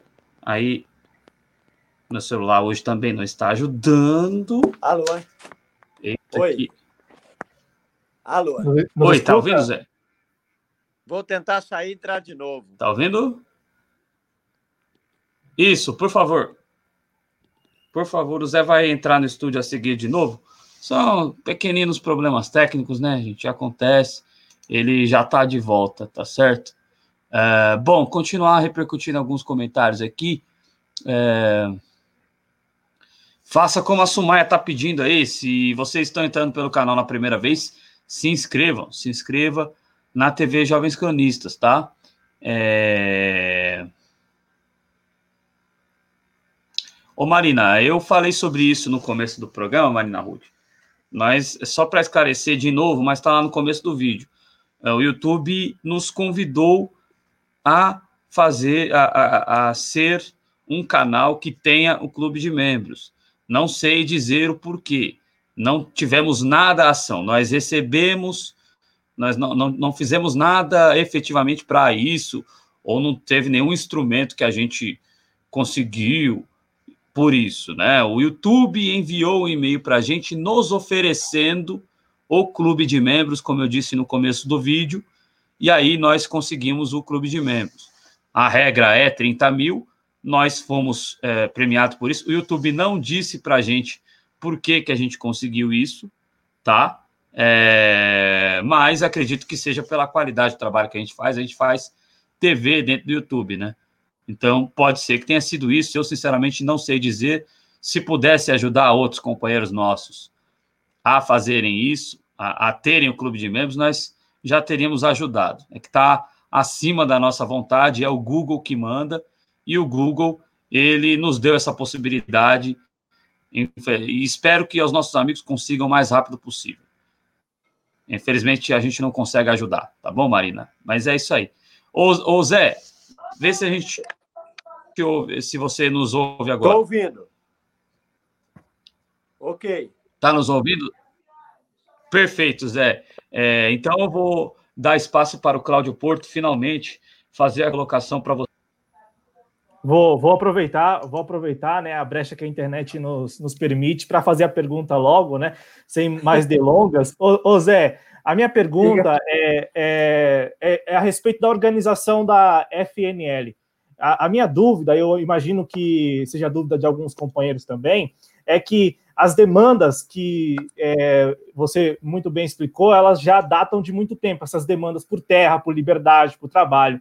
E aí, com o desgoverno Temer e depois o desgoverno Bolsonaro, eu imagino que movimentos como o, o liderado por você tenha perdido, digamos assim, é, até os canais de diálogo com o governo federal, que de alguma forma é, é, é independente, né, apesar do, do, do Bolsonaro, é, é, importante para é, é, o único mecanismo, né? É a única, é o único, o único canal mesmo para se estabelecer e atender as demandas. A minha dúvida é, hoje, institucionalmente ainda, a FNL tem algum canal de diálogo com esse desgoverno? E aí a minha dúvida é especificamente o papel do Naban Garcia. Eu acho que é até bom você que é líder da FNL falar um pouco sobre o Naban Garcia, né? O papel dele é, na política que eles têm implementado de não regularizar, né, de, de não permitir nenhuma reforma agrária e entregar tudo a grileiros e também aos grandes fazendeiros? Olha, primeiro que nós não temos diálogo com fascismo, nenhum. É muito diferente você ter um governo, que aí vocês devem observar que eu levei muita crítica, paulada do PT para tudo quando foi lado, quando nós apresentamos uma pauta para o Michel Temer, que nós fomos negociar. Fui continuar ainda, porque se teve algum erro na história de ter um governo tipo Temer, quem tem que responder isso é o PT, que fez a primeira aliança com Dilma, a segunda, e teve e Moreira Franco, né, toda aquela laia que você faz dentro do governo, que para mim é uma tropa de ladrão, não tenho dúvida disso, mas se tiver algum erro, são eles, não sou nós que apresentamos uma pauta naquele período.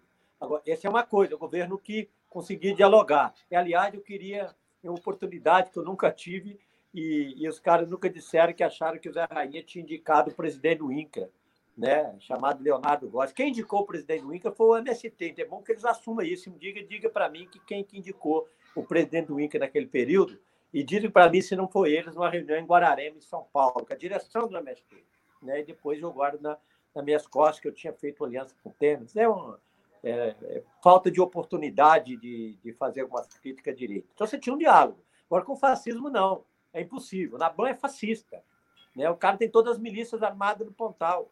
Então, não tem diálogo com o fascismo, é enfrentamento. Então, nós não temos diálogo de jeito nenhum. E nem se eles quisessem, e não vão querer, porque não tem como se dialogar. Então, o que, que nós fizemos? Nós fizemos em março, quando nós começamos a mobilização, nós fizemos fechamento de estradas, começamos a mobilização, nós vamos entrar para uma pandemia. Mas eu quero dizer que nós vamos voltar àquilo que nas nossas origens. Eu quero dizer para vocês, nós estamos trabalhando, estamos organizados no Pará, no Nordeste, e quando nós voltar, o nosso palco será a rua. As estradas de fechamento, os órgãos públicos a fechar. Nós está crescendo nosso acampamento. Queria dizer para vocês, principalmente em Brasília, companheirada, no Mato Grosso, Mato Grosso, estão vindo para os acampamentos o desemprego e a miséria. Não saíram para o povo. Emprego, pelo menos um, um, espaço que as pessoas possam plantar e comer. Porque eu disse, a fome vai ser difícil chegar no nosso assentamento, porque vai ter comida né? e vai chegar forte. Então, nós vamos fazer a resistência. Esse é o primeiro passo. Nós vamos enfrentar esse governo. Né? E não tem diálogo. É impossível dialogar com o fascismo. O fascismo você vai ter que combater, não tem espaço nenhum. O cara não respeita a democracia, não respeita nada. Então, vai ser enfrentamento. E a gente quer trabalhar numa unidade. Nunca perdi, por mais que eu tenha diferença com a direção do MST, mas tem boa relação do ponto de vista de respeito aos quadros. Então, tem uma articulação com o PSOL, né, como movimento esquerdo socialista, que é o mesmo que eu falei no início dos companheiros que estão dentro, né, o Emancipa, que é um, que é um grande grupo que está nas periferias da formação, né, e tem uma militância muito grande hoje na juventude, principalmente na juventude, nas periferias, e nós queremos levantar a periferia, nós vamos fazer o trabalho urbano, nas ocupações urbanas. Nós vamos ser um pouco diferente do MTST, né, que me parece que tem uma parte da mobilização no processo eleitoral. O seu grande liderança foi para a disputa eleitoral e, e aí, meu amigo, o povo já sabe, por ali não muda nada. E tem pouca, talvez, legitimidade para defender a pauta.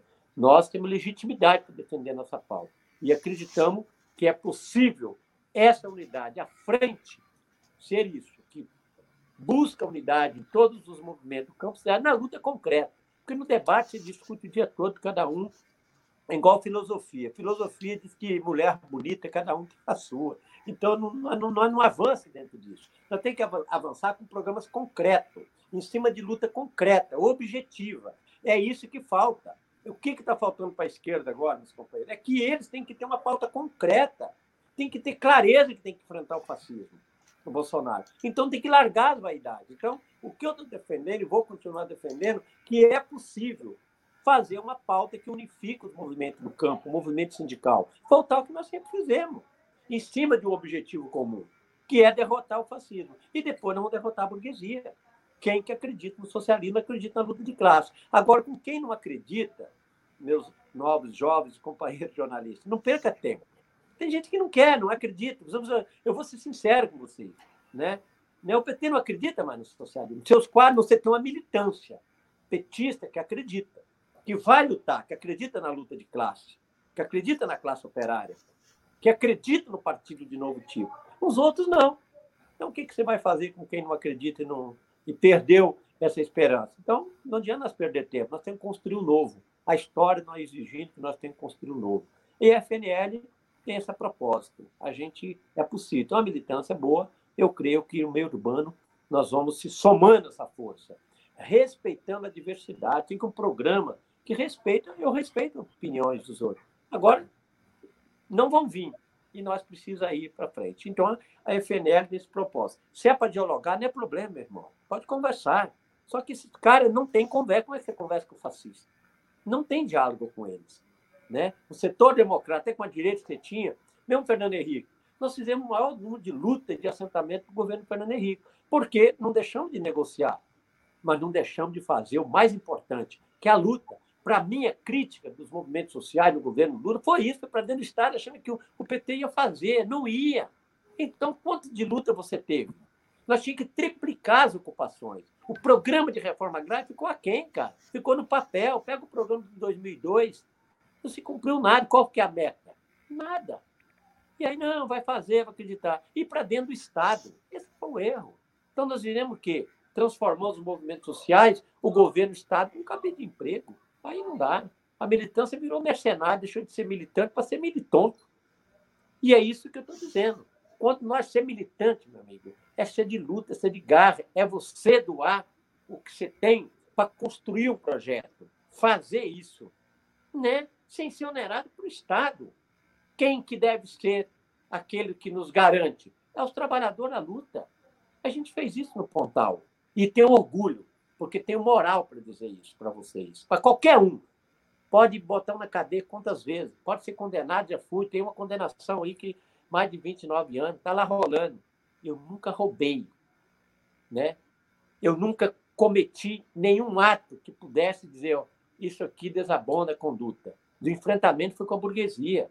Porque nessa trajetória você tem que ter cuidado. Você pode perder verdade, menos a moral.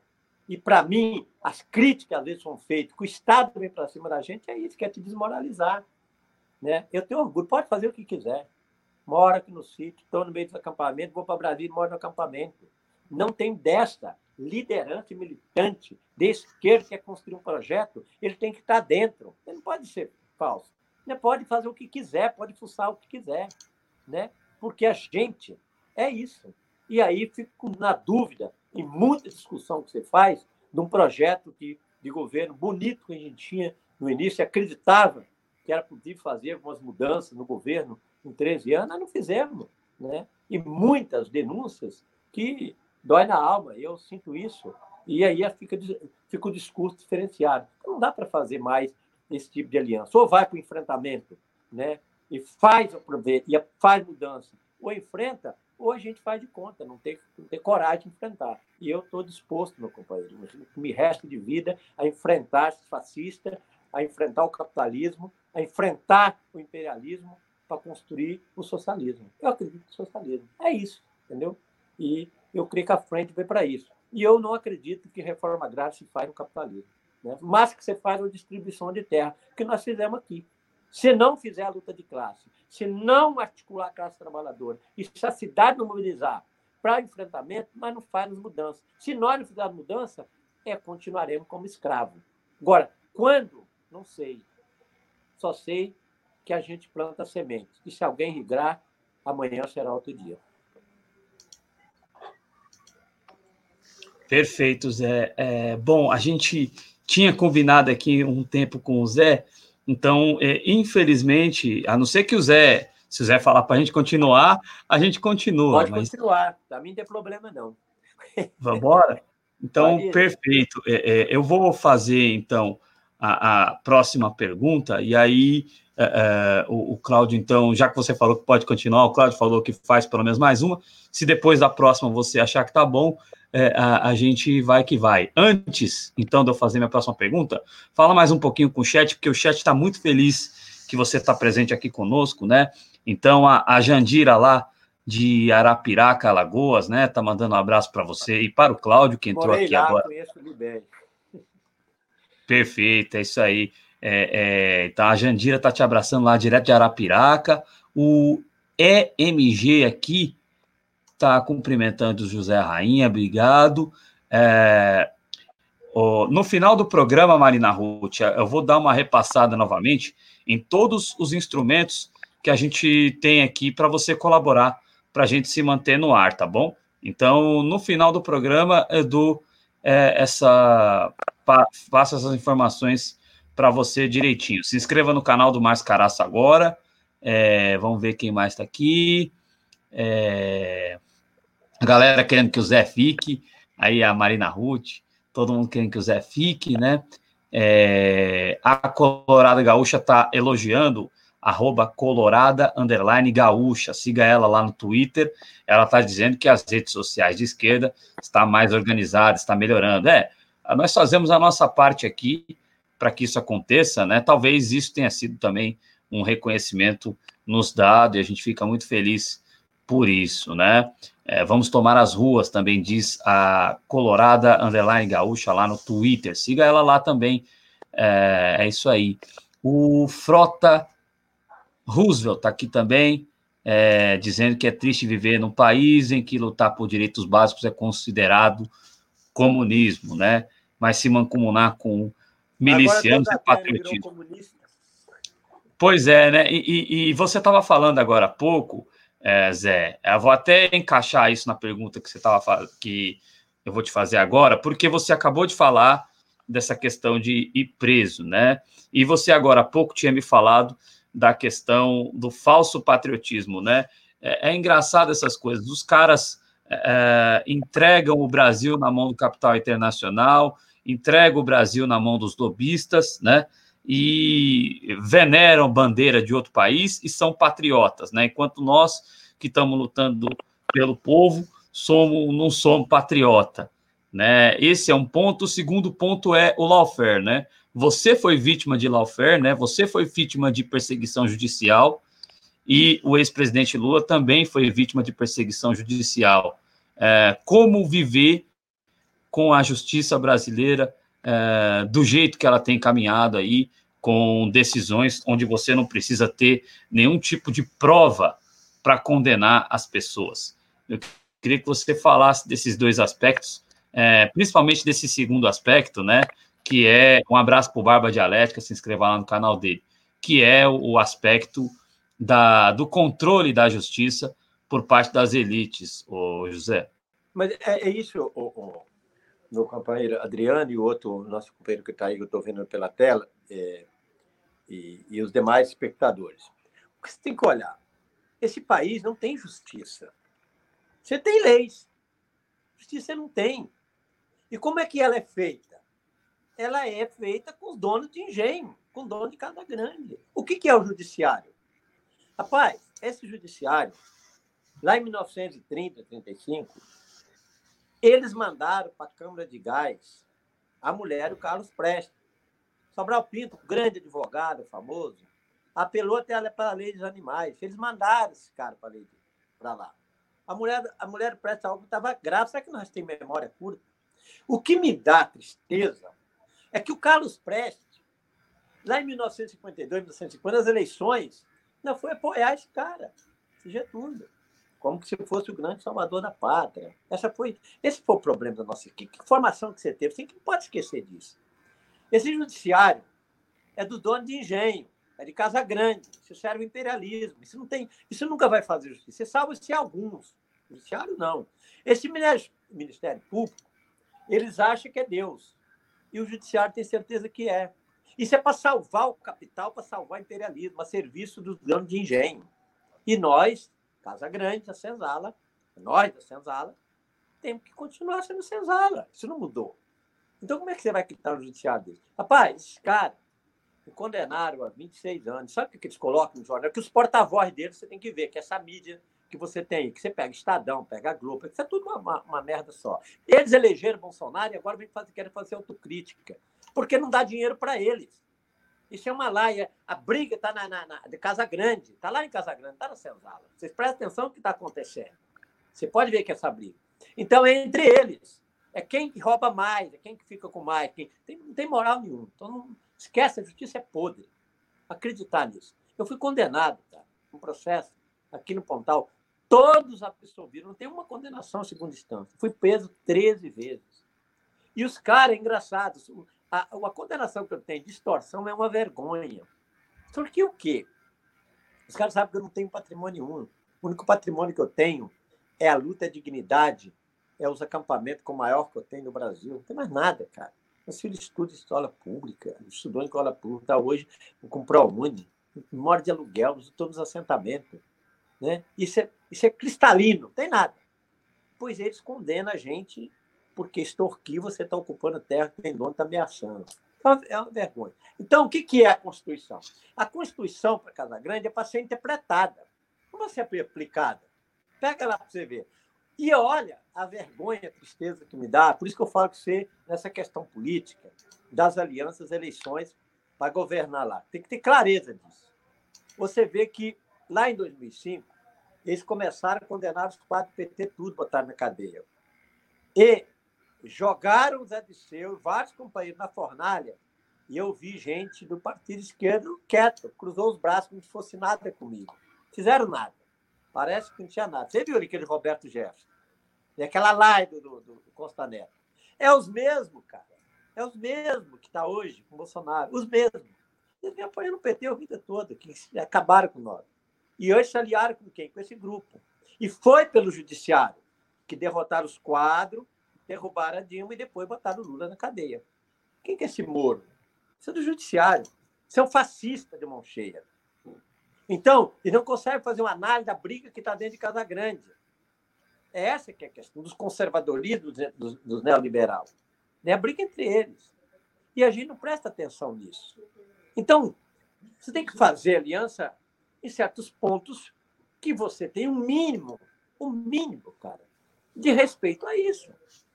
Né? Olha quem que, olha que, olha que foi os anãos do Congresso. Estava tudo no Aliança de 2010, quando o PMDB foi para ser vista a Dilma. Pô, todo mundo sabia que aquilo não dava certo. Uma vez eu fiz uma crítica, estou apanhando até hoje. A galinha que chocou o ovo das cobras, cara. E achava que cobra e pintinho, depois chocasse, tudo ia dar certo. Não dá, não deu. Né? Foi-se a galinha e o galo velho foi para cadeia. Essa que foi a realidade. Então, se nós não enxergarmos o Poder Judiciário como uma estrutura do Estado burguês para servir Casa Grande, os donos do engenho, nós não vamos sempre achar que tem gente boa no judiciário, vamos ficar acreditando nessas leis. Então, nós temos que negar isso. Né? Então, agora, quando se serve, Bolsonaro fez tanto usou né, o setor da burguesia, os fascistas usaram tanto eles, agora o que, que eles estão fazendo? Eles se mataram entre eles. E o grande problema agora é que a esquerda não consegue achar esse caminho, essa crítica fundamental para dizer ao povo por quê. Né? Com dificuldade. E é isso que precisa ser interpretado nesse momento. Agora, nós, do projeto social revolucionário, não adianta acreditar nisso. Né? Esse Estado se movimenta, o Judiciário esse, e esse Ministério Público, para ajeitar o capital. E o capital se ajeita. Eles vão estar numa crise que você vai ver, que quando eles voltar, o mundo é o mesmo. Mas a gente precisa ter atenção. O capitalismo morre, não cai assim. Ele se recupera, ele se reinventa. Eles fizeram na Segunda Guerra Mundial. E é o que eles vão tentar fazer agora. Se bem que eles vão ter uma dificuldade muito grande. Né? Mas ele se reinventa. Ele se reestrutura. Então, nossa luta fundamental, estratégia, tem que ser contra o capitalismo, contra o projeto neoliberal, contra esse Estado daí. E esse Estado, comandado pelo Judiciário, precisa ser extinto. Isso não tem jeito de remendar. Só entra gente deles. Não tem jeito. Você viu o valor que eles deram Moro? Quem criou esse Moro? A Globo. Quem que botou esse Bolsonaro? Projeto deles. Que agora não serve mais. Por isso que eu estou dizendo que o Bolsonaro ele cai pelo judiciário. Porque não interessa mais eles, interessa um outro. Como a colônia. Né? Aqui dos americanos vai até quando eles interessam o imperialismo. Quando interessa, tira. Porque não serve para nada. Porque nada ele vale, então não vai servir mais para nada. E aí o outro projeto que vem é exatamente, eles vão se, se ajeitando. Então eles vão cozinhar, aqui na roça eles fazem, vão cozinhar esse galo velho e água morna, o capitalismo. Até essa pandemia né, dar uma diminuída e aonde eles então vão fazer a troca. Nós defendemos impeachment por quê? Porque impeachment é luta, é mobilização. E quando ganhar as ruas, pode ser que o projeto seja outro, não é o mesmo. Agora, essa transição do judiciário, isso vai ser igual Honduras. Escreva para vocês verem. Como é que eles fizeram com o Zelá em Honduras?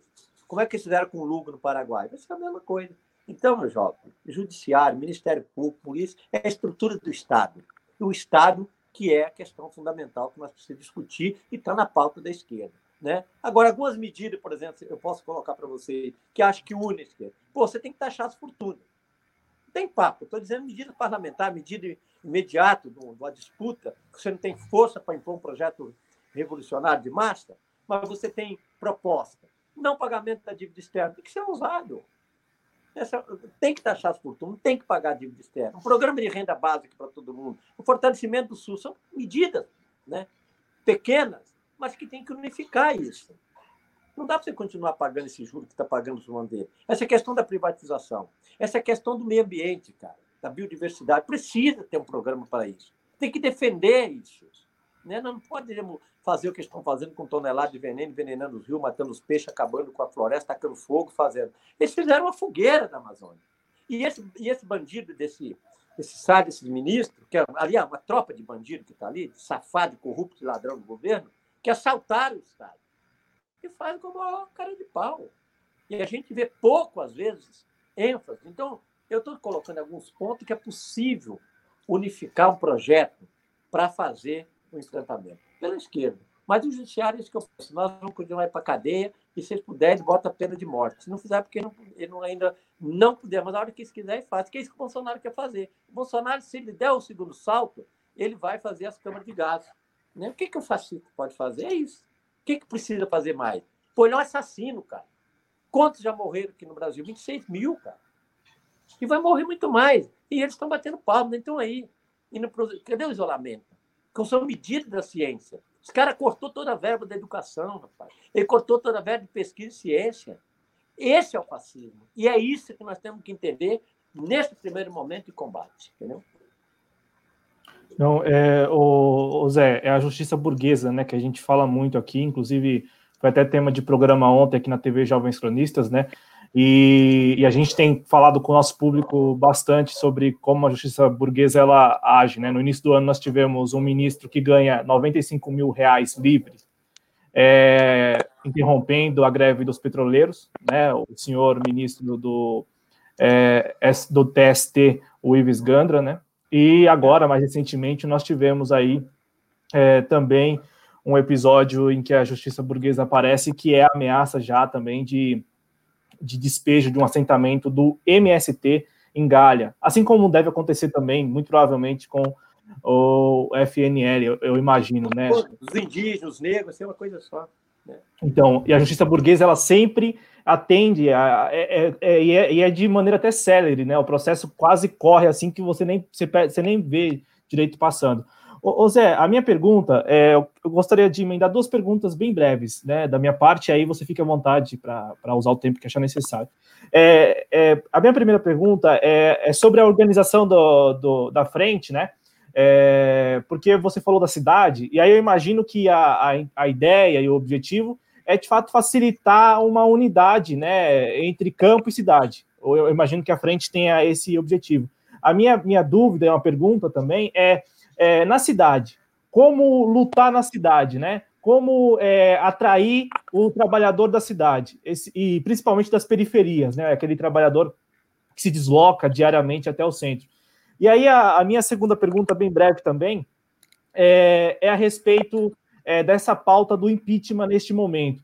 A, a gente tem uma certa. Você foi muito, muito feliz quando lembrou que houve resistência inicial de, do Partido dos Trabalhadores e agora o Partido dos Trabalhadores, digamos assim, é o que está cap, querendo capitanear esse movimento é, é, pelo pedido do impeachment do presidente Bolsonaro. A minha dúvida, é, Zé, é o que faremos depois, caso ocorra o impeachment, caso, enfim, né, dê certo aí o afastamento, o que faremos depois com o Hamilton Mourão e, sobretudo, com esse desgoverno.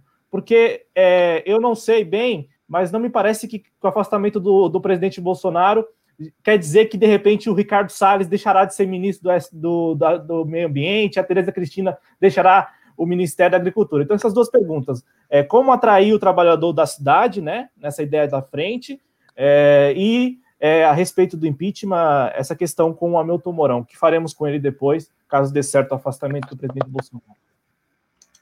Primeiro, se você tem um projeto estratégico, né, que, que nós temos, que é isso que nós temos que construir. Então, vou responder a última, depois vou botar mais fácil. Olha, o impeachment é quando você mobiliza. Por que, que você está lutando pelo impeachment? Você bota a gente na rua. Se o comando for inteligente, ele dá um passo na frente. Então, você mobiliza, se organiza. Né? Então, é luta. Isso é um, é um fator fundamental. Que vai resolver? Não vai. Mas o momento, você muda a conjuntura, são batalhas. E uma guerra não se ganha com uma, duas, três batalhas, são várias batalhas. Para mim, nesse momento, é uma batalha de enfrentamento com o fascismo. Então, você bota lá o fora Bolsonaro, fora, não, você vai, você vai mobilizando os trabalhadores que não presta. E uma derrubada desse é um passo que nós damos. E nós vamos ter o outro. É por isso que eu estou dizendo que não vai ter impeachment, porque os caras sabem que se tiver impeachment né, do Bolsonaro, isso pode desencadear um processo diferenciado dos outros, que a história não é a mesma, porque os milhares de desempregados, vai, esse país, isso vai chegar, cara, a 30, 40 milhões de desempregados, vai chegar na informalidade quase 100 mil desempregados. Vai por aí, não aqui, o mundo, cara. Entendeu? Quando essa gente for para a rua, que é o medo deles. Aí você tem que ter o comando. Aí você precisa dar linhas políticas, que é para onde você conduz. Meu amigo, o dia que essa massa descer do morro e vir para o asfalto, que se não for carnaval, a história será outra. O dia que nós conseguirmos que o povo tenha consciência da mobilização, isso já veio algumas vezes, só que o comando freia, faz outro acordo. Vai ter mudança que eu quero ver botar essa força de exército, botar se vai massacrar um milhão dois na rua, mas precisa fazer isso. Então falta comando, nós precisamos ter comando, que é isso que eu estou colocando após impeachment. São batalhas que você tem que ir. Você vai politizando. Se vier essa transição, como foi colégio eleitoral lá em 1985, e se for essa transição de acordo, esquece. Esquece que não vai. O povo na rua é diferente. Se não for captado como a direita fez em 2013, você viu o que foi? Que ela captou os movimentos. E estava o PT no poder.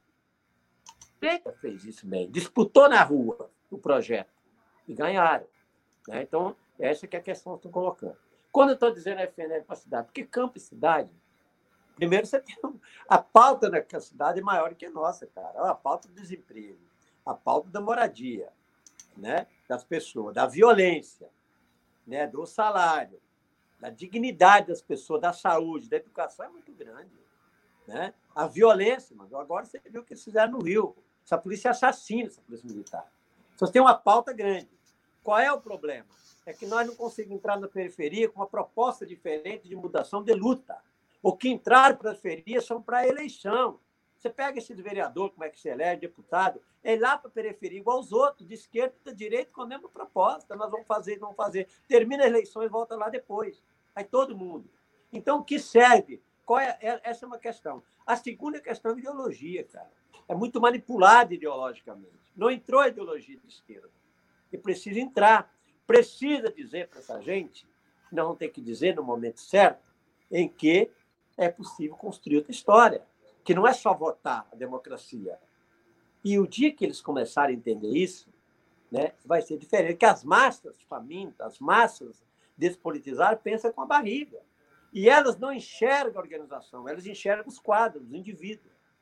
Então, nós, o dia que chegar, isso aconteceu, cara. A Revolução Nicaragüense é um exemplo. Eu fui para Nicarágua, a Revolução foi em 79 e 80 eu fui para Nicarágua. Eu vi um ano depois. Conheci aqueles caras todos. Que pena que aconteceu. Mas, cara, o que eu vi, o que eu vi, olha, quando as massas tomam consciência da sua história, é só ter o comando. Elas vão. Porque o que vai mover elas vai ser necessidade. Agora, precisa alguém lá dizer para elas que tem que parar de achar que eleger vereador, né, que eleger deputado, vai resolver o problema de prefeito. Você não vê? elege o PT, elege todo mundo. São Paulo é uma crítica, a burguesia vai controlando o espaço. A hora que ela se revoltar, a história é outra. E é isso que nós precisamos ser. É, é essa questão, é essa, essa é a FNL. Tem que ir para a cidade com a pauta, mas com ideologia política. Não pode ser essa ideologia atrasada, manipulada, igual está sendo pelas religiões que, que manipulam o povo, distorce o comando. Né? Eu, ressalto muito bem, porque eu vim da teologia da libertação, eu vim nas comunidades eclesiais de base em 1978. Prazer militar tinha que lutar. Nós perdemos isso, cara. As lideranças políticas de partido, sindicato e movimentos sociais perdeu origem. Né? Porque nós temos um grande movimento que foi o MST. Né? E depois o parlamento. Esse é o problema. Muitos deles foram para lá e aí esqueceu de fazer o dever de casa. Nós perdemos isso, vamos ter que construir. E é possível. E essa é a FNL. Capacidade não, não com mais um. Nesse primeiro, a pauta é essa. Ela é econômica. Agora a luta é política e ideológica. Precisamos da ideologia do povo. Na hora, é a maior ferramenta e o maior patrimônio que pode adquirir o cidadão é a ideologia de classe. E é isso que nós precisamos fazer com que as pessoas tenham. E é isso que eles têm medo de nós. Sei que chamam todo mundo de comunista, mas que é idiota, né? Esses que estão. Fascismo é assim. Né? Esses são. É, esse é o fascismo. Mas as ideologias socialistas, as ideologias comunistas precisam chegar no seio da periferia. E tem muita liderança, muitos quadros. E o dia que esse povo tomar a rua, erguendo a bandeira, que eles veem que não é simplesmente dar um voto para continuar da mesma coisa, a história mudará de rumo. É isso que eu acredito. E é isso que é FNL. Perfeito, é isso aí. A gente está conversando aqui é, com o grande José Rainha, que é fundador da FNL, né? É, o Marcelo Gabriel aqui elogiando a entrevista. Obrigado ao Marcelo Gabriel, né? É, e obrigado a vocês. E façam como a Sumaia está pedindo aí no chat. É, vocês compartilhem esse conteúdo para que ele possa alcançar mais pessoas aí, tá certo? Bom, Zé, é, eu já agradecendo muito a você pela participação aqui na TV Jovens Cronistas, eu vou pedir para que você possa fazer as suas considerações finais aí sobre essa convocatória mesmo de chamar a população para a luta e fica à vontade aí para se dirigir para a galera. É, obrigado mais uma vez e saiba que a TV Jovens Cronistas está sempre à sua disposição aqui. Uh, nós estamos sempre aqui prontos a recebê-lo. Qualquer coisa que precisar, nós estamos junto aqui com você. É uma honra sempre ter recebido aqui você e receber muitas outras vezes que eu espero que a gente possa ter a oportunidade. Fica à vontade, Zé. Eu queria agradecer você pela oportunidade e dizer das minhas convicções. Logo nós vamos se encontrar. Nós vamos se encontrar na rua. A militância está ansiosa para tomar as ruas. Essa militância que está dentro do PT, no PSOL, nas organizações sociais, em todos os partidos, tem gente que acredita na revolução, na luta de classe. Tem gente que quer ver mudar. As bandeiras vão tribular pelas ruas. Né? Como diz a, a, Elis Regina, quanto tempo eu não te vejo na rua com esse cabelo longo, né? Esquerdo com as suas... Quanto tempo, né? Nós vamos se encontrar. A pandemia vai passar, como tudo passa. Nós vamos se encontrar. E o encontro do povo será na rua. O dia que nós tiver milhares e milhões na rua, que não for simplesmente para dizer que a democracia é eleger vereador, prefeito e deputados e presidente da República, a história é outra. É possível fazer a luta de classe e não faz sozinho. Esse é, é, é o que eu dizer para todos vocês. É preciso fazer com diversidade, precisa convencer os outros. Que... E o dia que esse povo tomar na rua, que ele acreditar nessa liderança, que o caminho é para lá e que ele tem força para fazer a mudança estrutural, de destruir esse Estado burguês, de destruir o capitalismo para construir o socialismo, vai haver mudança. E eu acredito que a periferia, o morro, vai descer para o asfalto. Pode escrever para vocês. O capitalismo não tem jeito, não tem saída. A crise vem aí. Eles não vão querer acreditar na renda básica. Vão cortar essa micharia. E nós vamos ter que tocar. Eu vou para a trincheira. O pouco tempo que existir, o dia que tomar a rua, você pode ter certeza que lá vocês vão me ver. E o dia que aquela Avenida Paulista e tiver com 300, 400 mil, que não é simplesmente para ir lá de, de noite, igual Bacurau, para fazer ato, mas o dia que eles for de dia, para não voltar para casa, vocês podem ter certeza que os negros deixarão de ser escravos. Os índios não vão mais ficar lutando pelos pedaços de terra. Nosso proletariado vai ter o direito ao salário, a casa, ao respeito. Nosso LGBT, nossa comunidade, a gente que se ser respeitado como ser humano vai ser respeitado. O dia que nós se unir em um projeto transformador, a história será outra. Eu digo para vocês, o que essa gente fez com nós, com os negros, com os índios, a classe trabalhadora vai cobrar. Isso eu não tenho dúvida. Esse fascismo não vai longe. Esse Bolsonaro vai cair antes que a burguesia vai tirar ele. Mas esse Bolsonaro, esse fascista, pagarão igual Mussolini. Serão pendurados de cabeça para baixo, onde o povo vai fazer isso. Com os que assassinaram nossos filhos, nossas crianças, que mataram e herdaram essa terra, o sangue e o suor do nosso povo. Um dia nós vamos cobrar. Os camponeses vão cobrar essa dívida. Eu acredito que os operários também. Eu acredito que é possível criar um sindicatos combativos que vão fazer luta de classe e que os partidos de esquerda sejam de esquerda, não de oposição parlamentar, dentro de um projeto político. Então, queria agradecer muito, tenho esperança de que esse partido mude. Eu não acredito mais que o PT vai fazer essas grandes mudanças. Eu estou com esperança que o PSOL pode ser um partido que possa trazer esperança de mudança. Estou né? acreditando, acredito no partido político. A FNL quer contribuir para isso no campo e na cidade. Cedo ou mais tarde, o nosso sonho da liberdade vai acontecer. Então, eu agradeço e convido a todos né, que nunca perca a esperança, que tenha convicção, tenha certeza, acima de tudo, coragem, ousadia. Um dia nós vamos vencer. Pode ter certeza disso. E se depender desse magro, coitado camponês né, aqui, não vou me cansar enquanto puder respirar, vou estar na trincheira. Eu acredito na liberdade.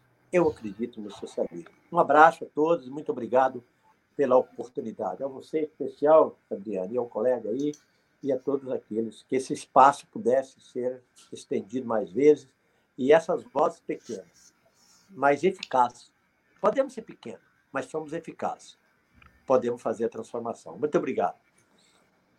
Perfeito, eu que agradeço, Zé, e, e reforço: o espaço está sempre aberto para você. Antes de você sair, só é, falar dos cumprimentos que a galera está fazendo para você, todo mundo agradecendo a sua presença aqui, assim como nós, né?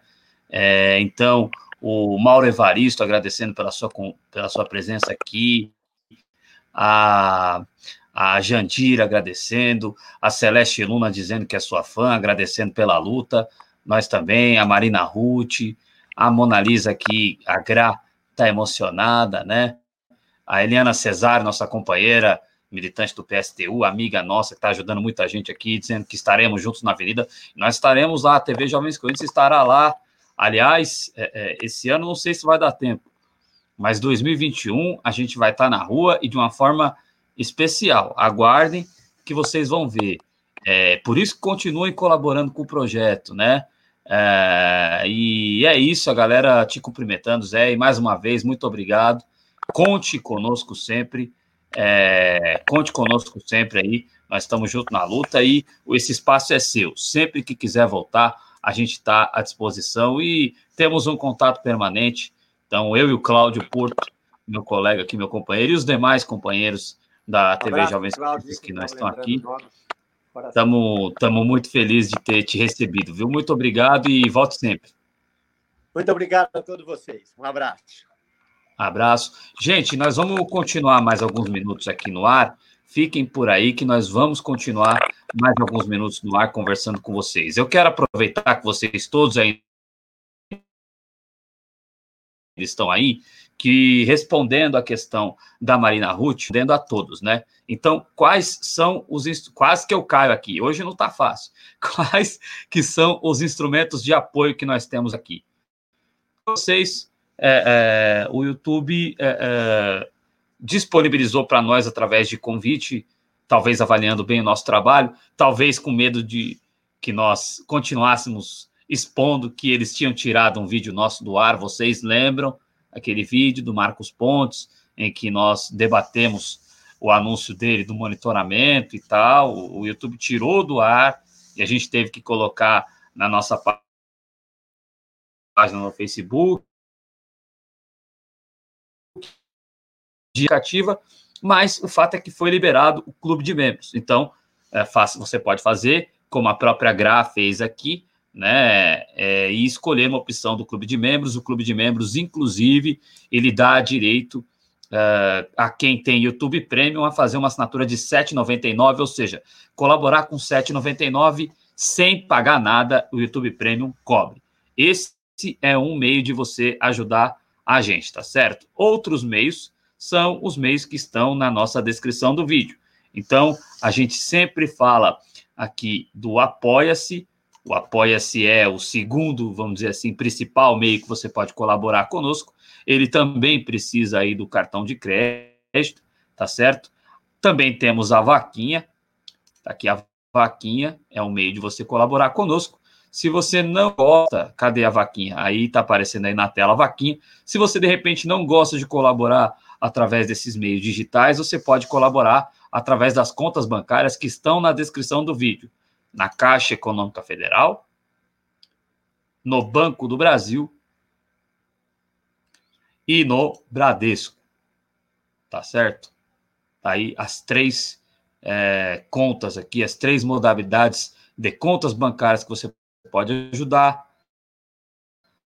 como o Apoia essa vaquinha e o Clube de Membros do Superchat, né? Se você pode, aí você pode colaborar conosco através do Superchat estamos com a monetização ativada. Então, respondendo a Marina Ruth, são todos esses os meios que vocês, espectadores espectadoras da TV Jovens Cronistas, podem colaborar conosco, né?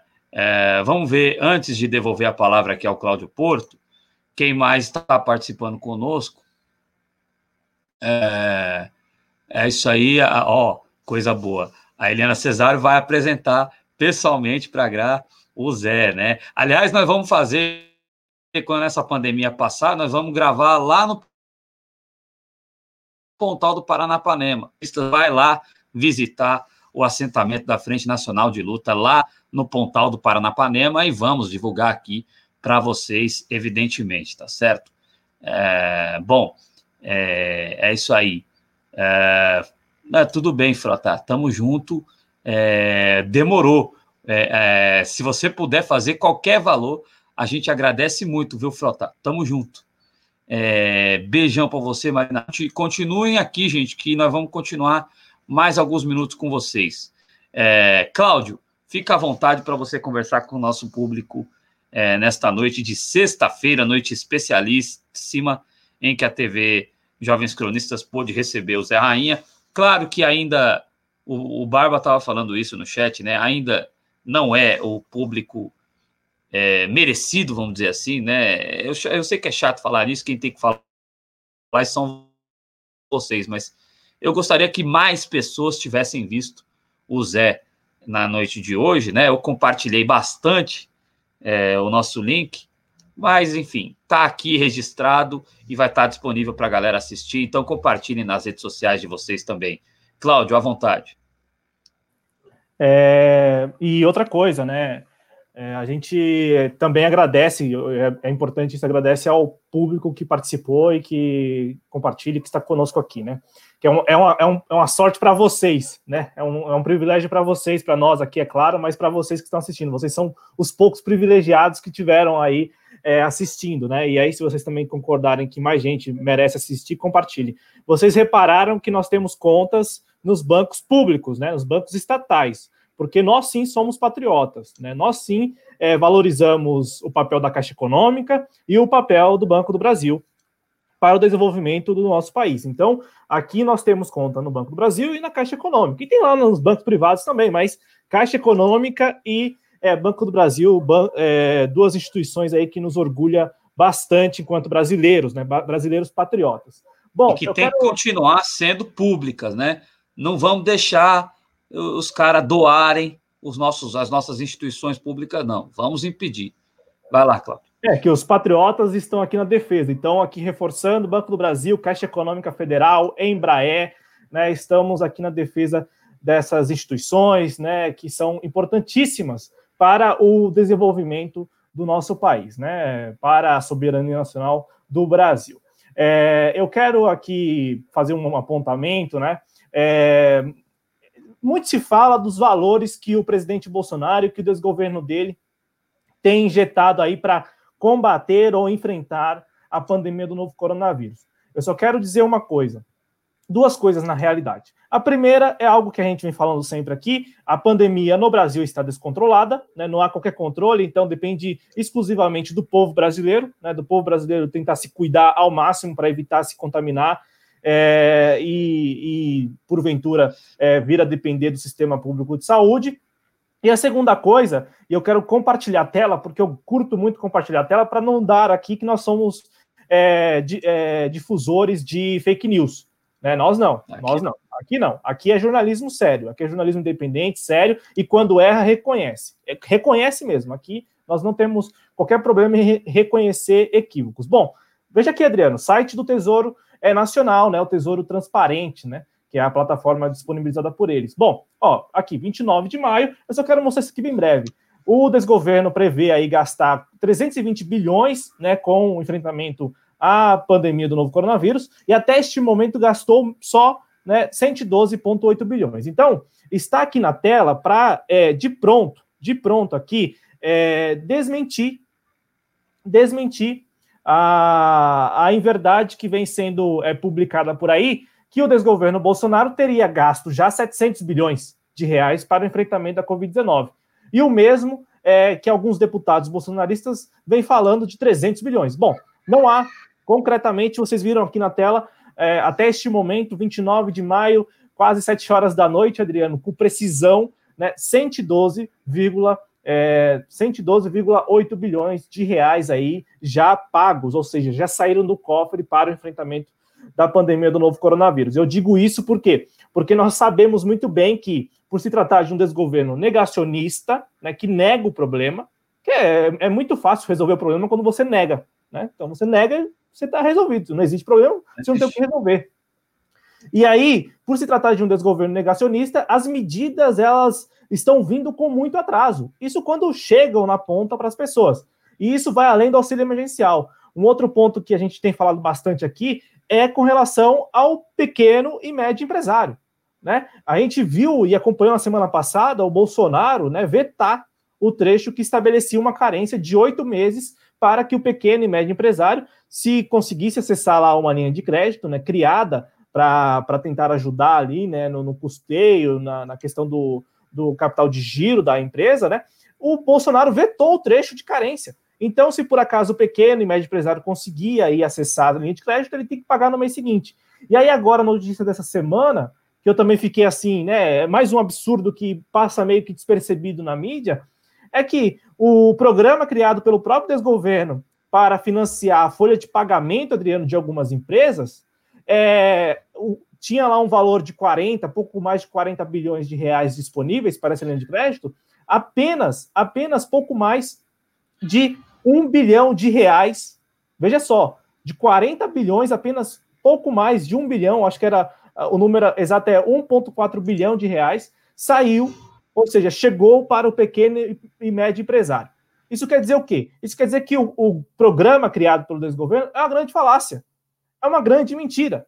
Então, é, pontuar essas coisinhas aqui que vão passando despercebidos é, na, na, mídia corporativa e que a gente aqui ressalta porque isso, querendo ou não, querendo ou não, não, isso com toda certeza influencia é, na, na conscientização das pessoas em ficar em casa, em fechar o estabelecimento, em parar por um tempo. Né? Como, como nós podemos, né? E aí isso acho que é um dilema bem antigo já em meio a essa pandemia. Como podemos exigir, pedir para as pessoas ficarem em casa ou fecharem seus estabelecimentos quando não tem ali é, capital de giro que, que aguente por algumas semanas e tal? Então, fica aqui essa, essa, esse, esse combo de informações, né, com os devidos detalhes, do que é uma mentira, né? Eles falam que estão financiando, eles falam que estão destinando recursos, e não estão, não estão, na prática não. E com informações do próprio desgoverno, que é o melhor de tudo, né? Eles mesmos é, divulgam lá, né, para cumprir com leis e tudo mais, divulgam as informações, e vocês viram aqui na tela, né, com o espelho, da situação deste momento. Pouco mais de 120 bilhões é, de reais já, né? Pouco mais, perdão, de 112 bilhões de reais gastos pagos, né? E esses programas que foram criados e que na prática não estão funcionando, não, não estão repassando recursos ali para as pessoas. E aí, para passar a palavra para o Adriano, eu tenho uma informação de agora à tarde, né, é, relacionada aí à cassação da chapa, né, de, do presidente Bolsonaro e do Hamilton Mourão. A informação é qual? É, o Luiz Roberto Barroso, né, na semana, é, ensaiou ou sinalizou, né, o termo melhor é sinalizou, uma certa predisposição em colocar na pauta. Eu quero que vocês é, me escutem, né, e, e, me escutem com a premissa de que a justiça é burguesa, como falamos agora há pouco com o Zé, Zé Rainha. Então, a justiça é burguesa. Então, assim, é, ter muito pé atrás com, com o que eles vão decidindo, né, a gente tem que ter muito pé atrás. E aí, é, nós acompanhamos isso, né? O, o, o, Luiz Roberto Barroso, que é o atual presidente, né, o novo presidente do Tribunal Superior Eleitoral, ele é, sinalizou uma predisposição em colocar na pauta lá a cassação da chapa do presidente Bolsonaro e do Hamilton Mourão. Pois bem, nesta tarde de sexta-feira, 29 de maio, é, o ministro também do TSE, Og Fernandes, ele é, deu um prazo para o Bolsonaro e também para o Ministério Público Eleitoral é, um prazo de três dias para que se manifestem aí sobre uma, um pedido né, para usar, Adriano e espectadores, algumas provas que foram aí é, colhidas né, na investi nas investigações, nas diligências, nas operações que dizem respeito lá a, ao inquérito das fake news, né, que, que teve aí na quarta-feira aquela ação que é, acordou muito mais cedo do que o habitual, alguns bolsonaristas, né? Bateu lá às 6 horas da manhã, é, é difícil, né? O trabalhador ele acorda 5, 4, 3 da manhã, né? 6 da manhã. Agora, é, Alan dos Santos, essa turma toda, o, Luciano Hang e tal, né? É, eles, eu acho que eles ficaram bem, bem incomodados mesmo em ter sido acordados 6 horas da manhã pela Polícia Federal. Mas, Adriano, então a notícia é essa: a notícia é de que o Og Fernandes, que é o que está cuidando desse pedido, né? É, para que se use também as provas que foram colhidas no âmbito do inquérito das fake news na, na, no pedido para a cassação da chapa. Isso quer dizer o que concretamente? Isso quer dizer que vai dar, mais, vai dar mais robustez né, ao pedido de cassação, porque vai usar aquelas provas que a gente é, vem acompanhando aí nos últimos dias. Provas como os celulares apreendidos, os computadores apreendidos, né, o material ali colhido. Então, é, a, a, gente vai acompanhando isso nos detalhes, porque é, é, trata-se de um movimento que é, nos deixa com muito pé atrás. Então, a gente tem que acompanhar os detalhes, porque a, talvez ali alguma resposta ou algo do tipo esteja nos detalhes, Adriano. Então, fica aí essa, essa nota, que é uma nota de hoje, né, ainda, é, nesta sexta-feira, 29 de maio. Perfeito, e vamos acompanhar, Cláudio. É, a gente, como você bem colocou, né? E como o Zé também bem colocou, com essa justiça aí, a gente tem que ter o pé bem atrás, então a gente tem que acompanhar e pressionar também e Uh, o que a gente pode fazer hoje é na rede social, né? Mas é como a gente sempre coloca aqui e como o Zé Rainha colocou também, vai chegar um momento em que nós vamos entrar todos nas ruas e na luta, né? Na luta, porque temos que impor a mudança. Se nós não impusermos a, a mudança, a elite está confortável. Ela está numa situação confortável. Tanto é que o, o troço tem é, apoiadores aí, teve reunião com apoiadores aí, tinha um apoiador dele lá pelado, e, e vocês viram que, que lideranças econômicas importantes foram surpreendidas, vamos assim dizer, lá na operação da PF, na operação de fake news, financiadores como dono aí da, da principal rede de academias, né, hoje do Brasil, que é a Smart Fit, o, o a é, é, assim, o cara é um porcaria, mas tem lojas enormes. Como é que ele tem lojas daquele tamanho? Entendeu? Madeiro, que, que é um, uma loja de hambúrgueres caríssima, né? Ela é bem mais cara que, que os americanos lá do McDonald's, os estadunidenses do McDonald's. Então, assim, é gente poderosa que faz é, e que financia o lawfare nesse país, né? Então a gente tem que ficar em cima e ir para a luta mesmo, para a luta com vontade, para cima dessa gente, né? Bom, uh, conversar mais um pouquinho aqui com vocês. O Ademir Justino, ele está falando aqui, ele é também da Frente Nacional de Luta, está acompanhando aqui a nossa entrevista que terminou agora há pouco é, nossa conversa, né? É, para ser mais informal, com o grande Zé Rainha, e ele diz que a, a, Frente Nacional de Luta tem centenas de assentamentos por todo o Brasil, todos têm acesso a visitar, e é, eu recomendo que, que visitemos, né? Que vocês possam visitar aí na região de vocês, porque é uma luta é, é, muito decente, muito, muito firme, a produção de alimentos sem qualquer tipo de agrotóxico, sem qualquer agressão ao meio ambiente, entendeu? O, o Zé, no começo do programa aqui, estava falando da produção é, que tem a Frente Nacional de Luta lá no Portal do Paranapanema, e é uma coisa muito bonita de se ver. A Frente Nacional de Luta, o, o Zé teve uma cisão com o movimento do Sem Terra, mas também o MST também faz um grande trabalho, então é, é fundamental a gente conhecer, e quando o, o Zé Rainha me disse que nós estamos convidados a ir até lá. Eu fiquei muito ansioso, porque quero muito ir lá e vamos levar esse material para vocês da TV Jovens Cronistas em breve, quando nós sairmos deste, deste, deste Walking Dead que nós estamos vivendo aqui, que é esta pandemia do coronavírus, né? Que assim é muito triste, né? A gente, eu falei isso para amenizar, mas evidentemente é muito triste e espero que saiamos dessa, eu gostaria de crer que iremos sair dessa.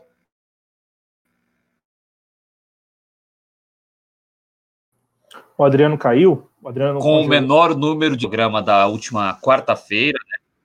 Eu caí. Oi. Voltou, agora voltou. fora ainda? Vixe, Maria. Ah, agora voltei.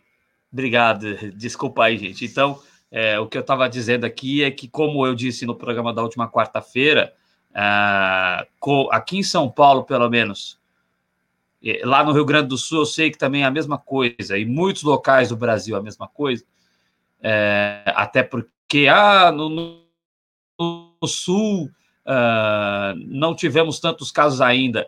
O pior período é o começo do inverno lá no Sul. Hein? Lá no Sul, o pior período é o começo do inverno que naturalmente já tem um número de casos de gripe mais forte, de insuficiência respiratória mais forte, e agora com coronavírus. Não era senhor Eduardo Leite, do PSDB. Não era senhor Eduardo Leite o momento de abrir, mas está abrindo. Mas especialmente falando aqui de São Paulo, o senhor João Dória, que fingiu com uma, esse tempo todo que estava combatendo o coronavírus e agora, depois de tirar os feriados dos trabalhadores, é bom que se diga, porque se fosse um negócio. Ah, ele ele tirou os trabalhadores, dando a entender que estava, né, Cláudio, numa situação desesperadora. E aí, dois dias depois, ele abre. Eu estou em litígio com a empresa onde eu trabalho. Eu tive que ir até lá e agora vou ter que ir até lá do, nos dias que me restarem lá. É, é, é, muita gente, muita, muitos veículos na rua. E eu temo, eu temo, porque cada vida perdida sem, sem, sem nenhuma demagogia, gente. Vocês sabem aqui que, que é sofrido para nós. Tá? Porque a gente sabe que por trás de número existe histórias, existem vidas, existem pessoas que estão perdendo pessoas que amam. Então, eu realmente estou muito preocupado com o negacionismo do João Dória, mostrando que ele continua sendo o Bolsodória. João Dória continua sendo aquele radical que chamava, que eu travei, aquele radical, eu estou travando toda hora, aquele radical que chamava os outros de como. É, vamos ver, é, antes de, de caminhar para o encerramento aqui, deixa eu só ver mais alguns comentários aqui. É, eu, o Frota, no começo do vídeo é, eu falei, Frota, da morte, e aí até, então no encerramento até vou passar para o Claudio falar algumas palavras também. No começo do vídeo eu falei da morte do Gilberto Neumenstein, jornalista, escritor, e que no final da sua vida fundou aí o Catraca Livre e acabou com isso arrumando alguns inimigos, foi ofendido depois da morte na internet. Eu falei no começo do programa, e mais uma vez eu cito aqui uh, a importância e, e, o valor dessa perda de um grande companheiro que é o Dimenstar. E mais uma vez o meu repúdio aqui a bandidos, a canalhas, a facínoras, que mesmo depois da morte do Gilberto, o insultaram hoje nas redes sociais é, realmente é um ambiente muito tóxico, né? É, bom, antes de passar a palavra aqui para o Cláudio, é, pois é, complicado aí, né? É, quem apoiou o Bolsonaro é, é, ainda tem, 33% acho muita gente, talvez esteja errado essa, essa proporção, mas quem apoiou ainda o Bolsonaro é, é, não tem, não é digno de confiança continuar apoiando o Bolsonaro. Depois do Bolsonaro chamar os apoiadores de bosta, você continuar apoiando apaixonadamente é ridículo. A Marina Ruth falou aqui que tem torcida organizada na meio-dia para lutar contra os fascistas, né? É, tomara que dessa vez que, que os fascistas corram de novo sem briga, porque da outra vez correram sem briga não teve briga, né? Aquele vídeo que foi compartilhado, os caras pediu o antigo, de, em outro contexto. Tomara que eles saiam correndo, como sempre, covardes que são de medo, porque é claro que se precisar ir para o pau, a gente vai, mas o confronto, ele nunca é uma coisa agradável, né? É, e pessoas efetivamente do bem podem se machucar. É, tomara que eles corram de novo. É, que aí mostra os covardões que são, né? É, o Marcelo Gabriel está falando que o desgoverno não ajuda os microempresários, mas injeta 17 bilhões de XP investimento, 1,2 trilhão nos bancos, né? É absurdo, é absurdo mesmo. É, bom, é, é, isso aí, todo mundo participando aqui. É, é, é todo mundo participando. Hoje morreu dois conhecidos vivos, está é, dizendo, e e que eram jovens, né? Está dizendo a Celeste Luna. É muito triste. A gente está vendo as próximas a nós irem embora, né? A coloração faz bem, enquanto os bostas balançam a bandeira. Pois é, né? É, e realmente eles querem cesário. O Dória quer que a pessoa da periferia morra. É preciso dizer isso de forma enfática. Eu preciso dizer isso de forma muito enfática e eu acho que vou gravar um vídeo só para dizer isso. Para deixar bem claro e marcar o governador no vídeo. É isso que eu vou fazer. Aguardem. Cláudio, para nesse encerramento, né, você pode dizer também algumas palavras sobre o grande Gilberto de Mendes. Bom, Adriano, é, só, como são muitas coisas, eu quero quiser, só pontuar. Fica à vontade, querido. Eu quero fazer algumas pontuações. É, eles correm desde 1934, né? Desde a revoada dos galinhas verdes lá, né? Ele, eles correm, né? Então eles, eles costumam correr. E aí, é, sobre o, o Dimenstein, para pontuar, né? O Dimenstein, eu, assim, como hoje foi um dia corrido, de fato, é, até um ponto que eu quero aqui abordar sobre essa questão do João Dória. É, eu, quando vi lá no Twitter, eu já fiquei, né? Fui ler e tal. De fato, uma grande perda, né, para o jornalismo, né? Jornalismo independente de alguma forma, apesar dele ter uma história é, na mídia corporativa, ele, com o Catraca Livre, vinha né, exercendo sua atividade profissional em um meio que é um meio digamos, independente. Claro, não é, um, não é independente, né? Como, como nós aqui ou tantos outros companheiros que estão de fato aí na garra, na luta, com o apoio de vocês, né? É, Trata-se de um projeto Catraca Livre, Catraca Livre, um projeto é, bem organizado, planejado, financiado também, mas de alguma forma estava militando na, na mídia independente. Eu, eu, lembro, eu vi aqui o comentário do, do Frota, e é verdade, né? Era um, era um, é um projeto e ele também, né, muito identificado com as questões de sustentabilidade, com o meio ambiente, né? Então, de fato, uma grande perda, né? Uma grande perda, assim como, claro, né, é, guardadas as devidas proporções aí e tal, né? A, a perda do PA, do, do Paulo Henrique Amorim também, né? Feliz, sabe? Por um, por um lado, até imagino que ele estaria, claro, do nosso lado, né? Nosso lado que eu digo nessa luta é, denunciando aí os absurdos, mas por um lado, né, ele com toda certeza está num lugar muito melhor e não, não está aí acompanhando esses absurdos e tendo que se revoltar é, com esses absurdos. É, bom, esse é o meu comentário e eu quero aqui é, também aproveitar o momento para tocar em dois pontos bem, bem breves. Ah, como eu prometi agora há pouco, eu vou falar uh, sobre a questão do João Dória, né? A gente vem falando desde sempre que 70%, e o João Dória nos corrigiu, né? 74% da atividade econômica é, continuou funcionando, está funcionando, né? Desde o início da, da, da quarentena, né? Da, da, da, decretação de quarentena no estado de São Paulo. E aí é muito curioso como agora, neste momento, ele está ensaiando e já, inclusive, tem um plano, tal plano São Paulo, para uma reabertura gradual, uma flexibilização aí para quem? Para os outros 30%, me parece, né? Porque se já tem 70% da atividade econômica funcionando, é voltado para os outros 30%. Quem são esses outros 30%? Muito provavelmente aqueles que trabalham, e eu posso estar equivocado, mas que trabalham na Faria Lima, que trabalham nas regiões mais. É, que trabalham ali no, nos grandes centros financeiros, Paulista, Faria Lima. O ponto que eu quero abordar. Mas não o chefe deles, né? Os, então, os trabalhadores que trabalham ali.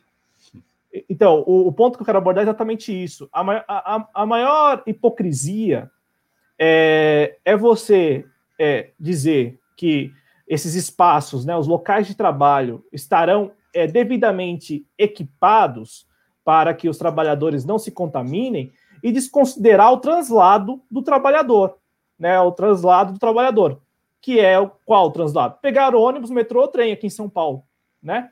Então você desconsidera isso. Você, você imagina você imagina, o trabalhador ele está em casa, ele é sugado e chega na empresa. Pá, ele não tem nada no meio, é, não tem nada nesse meio tempo. É, da cabeça da, da, do João Dória, que representa aí uma classe média alta e, e, de alguma forma atende ali aos anseios e demandas da elite, das elites, faz sentido. O trabalhador não faz nada é, em duas horas. Ele sai de casa e chega em duas horas no trabalho, e nessas duas horas ele não fez nada. Ele não teve que fazer transferência, né? Muitas transferências.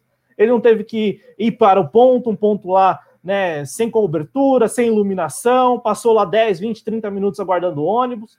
Ele não teve que segurar na barra lá do busão, né? Ele não teve que sentar, mesmo que sente, mesmo que sente, consiga achar um assento, ele não, não precisa, para o João Dória não está que para o João Dória ele faz o translado dele dado já de Europa até o Palácio dos Bandeirantes de helicóptero. Quando não, com um carro sozinho no carro, né? Então, de fato, assim, a maior hipocrisia é não reconhecer o impacto dessa reabertura e da flexibilização no transporte coletivo. Mas só, só, só vão é, notar ou dar destaque a isso quando eles passarem a usar esses meios. E eles nunca passarão a usar esses meios. Portanto, eles não vão dar a mínima atenção. Ah, vamos colocar mais ônibus. Ah, vamos colocar, é, se for possível, vamos colocar mais trens. Vamos diminuir o intervalo. Mas não é, isso não vai resolver. Que o que resolveria, né, seria algo até muito idealista, que é talvez possível de ser feito. Seria o quê? Reservar assento. Mas até parece que João Dória, Bruno Covas, essa turma toda dessa laia, é, pensarão nisso, né? E aí aqui quero é, aproveitar o comentário para lembrar. Recentemente nós noticiamos aqui na Argentina, eles estavam estudando, eles estavam estudando fazer isso, reservar assentos no transporte coletivo, sobretudo o transporte coletivo sobre trilhos, os trens, né? Então, é, ao menos um ensaio, ao menos um teste, mas não. Ah, não, vamos flexibilizar, beleza. Quem tem helicóptero e carro, tá tranquilo. Agora, quem tem transporte coletivo, né, depende do transporte coletivo apenas, exclusivamente do transporte coletivo, vai ter que se sujeitar. E aí, o comentário baseado no meu dia de, né, de correria é que eu vindo para casa, felizmente aqui em casa é, nós temos automóvel, não é novo, mas é um automóvel. E eu passei, e eu não moro na cidade de São Paulo, eu moro na cidade da região metropolitana. O ônibus que vinha da cidade, da capital, para aqui, né, para a cidade onde eu moro, o ônibus lotado. Lotado. As pessoas lotadas. As pessoas em pé. Isso numa viagem que dura, em média, uma hora, uma hora e meia. É, então, você compreende? Então, é, de fato, o maior ponto assim que me pegou nessa flexibilização, para além desse aspecto de que nós tínhamos até recentemente a possibilidade de lockdown e de repente uma reversão né, de quadro, de repente a partir de segunda-feira tá tudo ok, beleza. É, pelo menos é isso que ele deu a entender na, na apresentação. É, para além disso, o que me choca é essa, é essa falta de sensibilidade, né? De falar, peraí, qual vai ser o impacto dessa, dessa, dessas medidas no transporte coletivo? Né? E eles não vão pensar nisso, por quê? Porque eles não usam o transporte coletivo. É, eu termino aqui a minha, minha participação, Adriano, trazendo mais um ponto que aí é, diz respeito ao auxílio emergencial. Eu, mais uma vez, olha, PL 2357, gente, vocês que estão no chat, vocês que estão assistindo a gente no Twitter também, levantem essa bandeira, PL 2357, que é o PL que prorroga, prorroga o auxílio emergencial. Por que eu trago esse PL aqui várias vezes? Porque estão falando aí na mídia corporativa, eu vou, vou falar até de maneira mais acintuosa aqui, enfática, estão colocando na mídia corporativa que a única chance e a única possibilidade é, de se prorrogar o auxílio emergencial é cortando o benefício, é reduzindo o benefício. E não é verdade. Não é verdade. Não caiam nessa. Não caiam nessa e não permitam que outras pessoas caiam nessa. Nós estamos, estamos aqui, acho que juntos, de maneira até um tanto privilegiados, né, de, estarmos aqui no YouTube, de trocarmos essa ideia, exatamente para levar para as pessoas que tem um PL lá, PL 2357, que vai prorrogar, se aprovado, vai prorrogar o auxílio emergencial. E a gente tem que levantar essa bandeira, porque o Paulo Guedes já está falando que só consegue se for 200 reais. Hoje, o secretário de Fazenda, o Valderei, é, Valderei, agora me fugiu o segundo nome dele, né, o sobrenome dele, Val, Valderei Rodrigues, ele falou mais uma vez, Adriano, que só consegue se for 200 reais, e não é assim não, tem que ser 600 reais até dezembro e ponto. E o povo tem que nos o povo, nós aqui, todos nós aqui, nos, nos ajudando a divulgar o PL 2357 e a levantar essa bandeira. Ué, né? Acho que não tem que ter meio termo nesse caso. Porque o que está acontecendo? Ninguém está dando é, resposta, ninguém está é, contrapondo essa versão de que, olha, para manter o, o, auxílio emergencial, terá que ser reduzido a 200 reais. Então, Adriano, é, fica aqui esse recado mais uma vez, de maneira é, insistente, né, de que a gente precisa defender o PL 23, 2357 e também lembrar a todos que não é necessário reduzir o auxílio emergencial para que ele seja prorrogado até o final do ano. É, não é tanto não é necessário que a galera no chat lembrou o que o Bolsonaro deu para a XP, o que o Bolsonaro deu para os banqueiros, né? Então eles fazem isso, que isso é parte da necropolítica mesmo, né? Isso é realmente parte dessa necropolítica, né? A seguir a gente vai as vidas perdidas de forma atualizada, né? Que é aquele momento sempre muito difícil, mas que a gente faz como nossa missão jornalística, né? A, Celeste Luna lembrou aqui que os trabalhadores permaneceriam em casa, mas veja você, né? É, por exemplo, eu estou passando por um processo difícil no meu trabalho. Se eu não ir, se, se eu me recusar, eu tinha sido colocado em home office através de assédio moral, através de assédio moral, tô falando no ar mesmo, que se dane. Através de assédio moral, eu estou obrigado a voltar para lá. Se eu me recusar a voltar, se qualquer trabalhador se recusar a ir, ele vai perder o emprego, né, Celeste? Então, uma situação muito difícil, só que o problema a seguir você diz, né? Que o povo uh, pensa que se pode trabalhar, pode fazer churrascada, pode ir para a praia. Muita gente, infelizmente, pensa assim. Você tem razão. E aí desregra tudo. E aí o menino que está vendo todo mundo ir o menino, o adolescente, o jovem da periferia que está vendo todo mundo ir trabalhar de manhã, está vendo o transporte lotado, ele fala: ah, tá todo mundo circulando mesmo, eu vou fazer o eu vou fazer o fluxo aqui. Só que aí a, a Record, man, a Record, o alerta nacional lá do demoníaco lá, é, que comemora o CPF das pessoas ser cancelado, enfim, as emissoras só manda as pessoas irem no fluxo.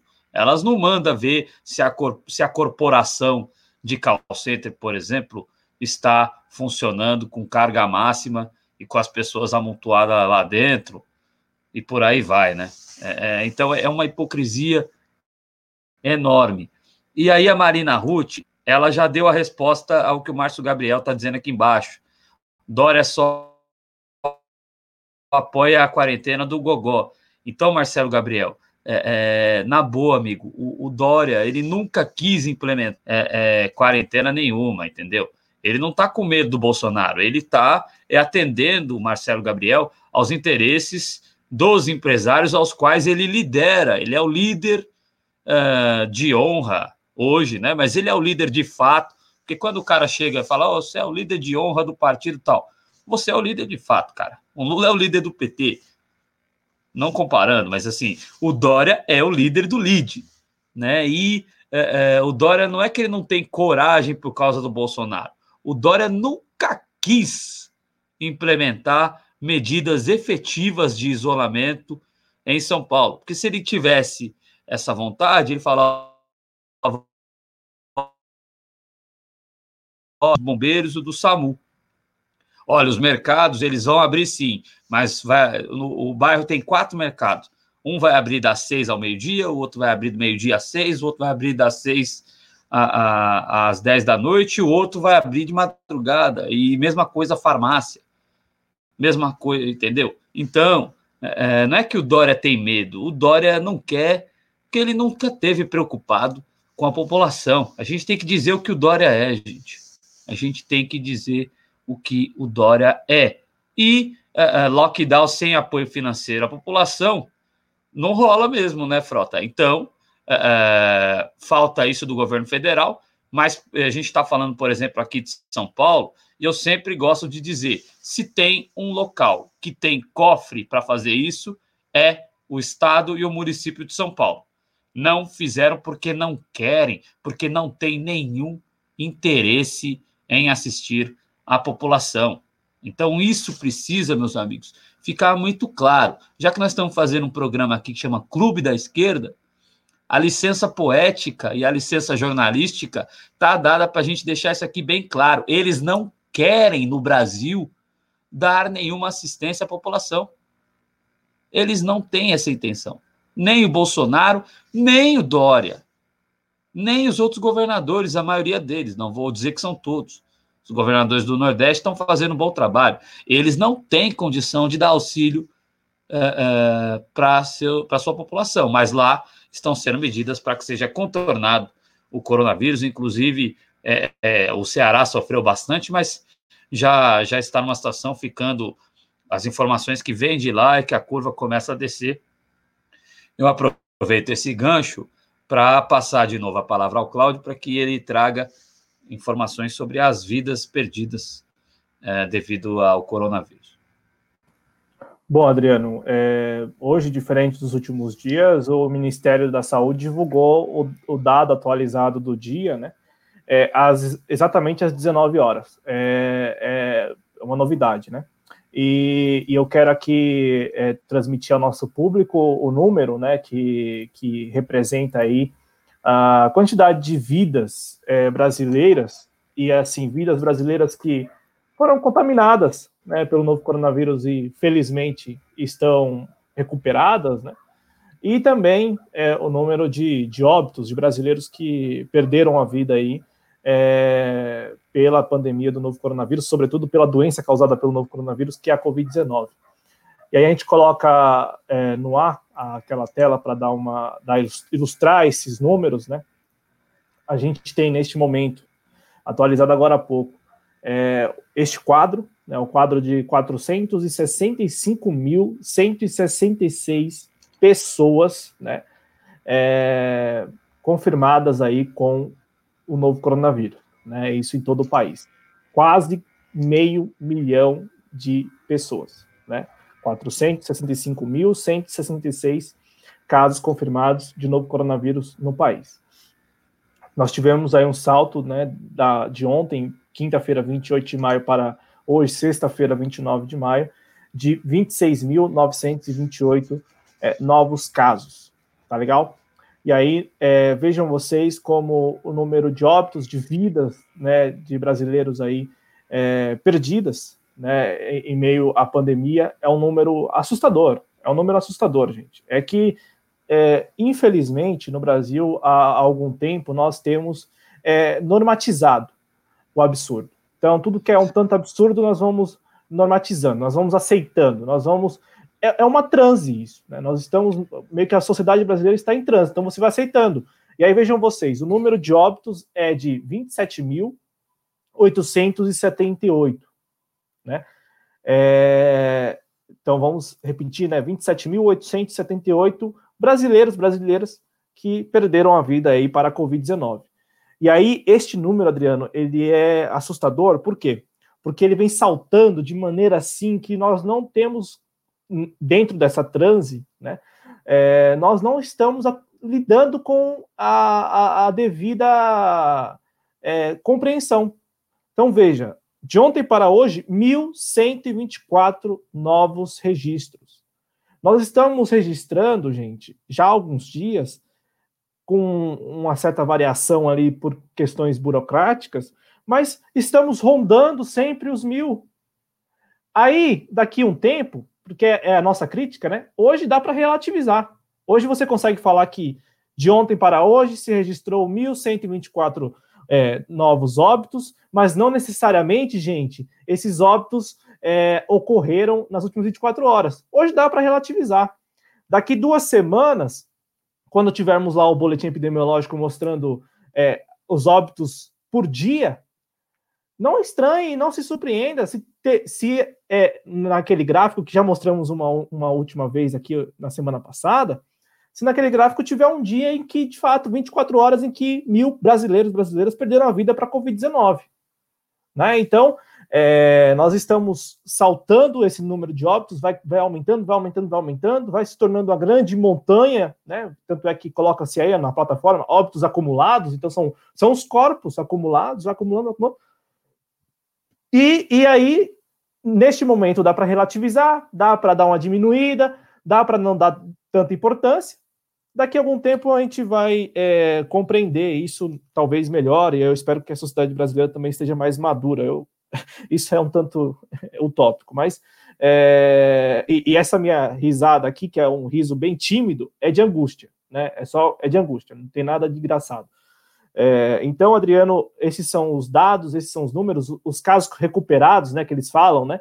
Quase 190 mil. Só que nós não temos é, como afirmar a você que você, espectador, espectadora, que são pessoas que passaram pelo hospital e estão curadas, recuperadas, não dá para afirmar isso, nós não sabemos a metodologia que eles estão usando para colocar esse dado aí. E um outro número que é alarmante é esse número embaixo, em acompanhamento, 247.812 casos. Nós não sabemos como que se dá esse acompanhamento, mas vejam só vocês, né, como nós já temos números assim, Adriano, é, altíssimos. Nós temos aí, segui seguindo, é, segundo os dados aí do Ministério da Saúde, quase 250 mil pessoas, ou casos, como preferir, é, em acompanhamento. Sabe-se lá que tipo de acompanhamento, né? Então, a, os dados, eles são chocantes, e aí, para passar a palavra, em São Paulo, na cidade de São Paulo, que é algo que me parece que não foi, não, não, não, não pesou tanto na decisão de apresentar aquele plano e de colocar aquela cor para a cidade de São Paulo, enfim. É, na cidade de São Paulo, só na cidade de São Paulo, é, a prefeitura diz que são 7.599 óbitos é, registrados, é, suspeitos e também confirmados aí de Covid-19. Né, confirmados 3.719 e suspeitos 3.880, praticamente equivalente ali o, o, número de óbitos confirmados e suspeitos aí por Covid-19 na cidade de São Paulo, Adriano. Então, assim, como você falou, números que representam pessoas, pessoas que é, tiveram aí experiências, né, que tinham ali famílias, né, tinham parentes, tinham pessoas que admiravam, né, e que deixaram de existir. E aí, como a gente sempre fala aqui, né, nós prestamos todas as condolências aos familiares, amigos que perderam alguém por Covid-19, a nossa solidariedade, os nossos sentimentos, e contem com a gente para denunciar, para expor. Porque, Adriano, me parece que por parte do presidente Bolsonaro, essas duas últimas semanas, esse caos né, que ele vem protagonizando, me parece que tem servido a ele no sentido de deixar de lado as vítimas fatais por Covid-19. Então, os óbitos vão se acumulando e, de repente, quem tem muita responsabilidade neste caso vai deixando de ter. Por quê? Porque já está, está envolvido, está protagonizando confusões, né? Então, acho que aqui nosso papel está sendo muito bem cumprido, né, de, de ressaltar esses dados e de também tecer as críticas muito pertinentes, né? Bolsonaro está se aproveitando, muito provavelmente, desses casos aí de confusão que ele mesmo protagoniza, para deixar de lado esse número, que é um número assustador, né? Ele é assustador, é um número assustador e que mostra, infelizmente, como a pandemia está descontrolada no país.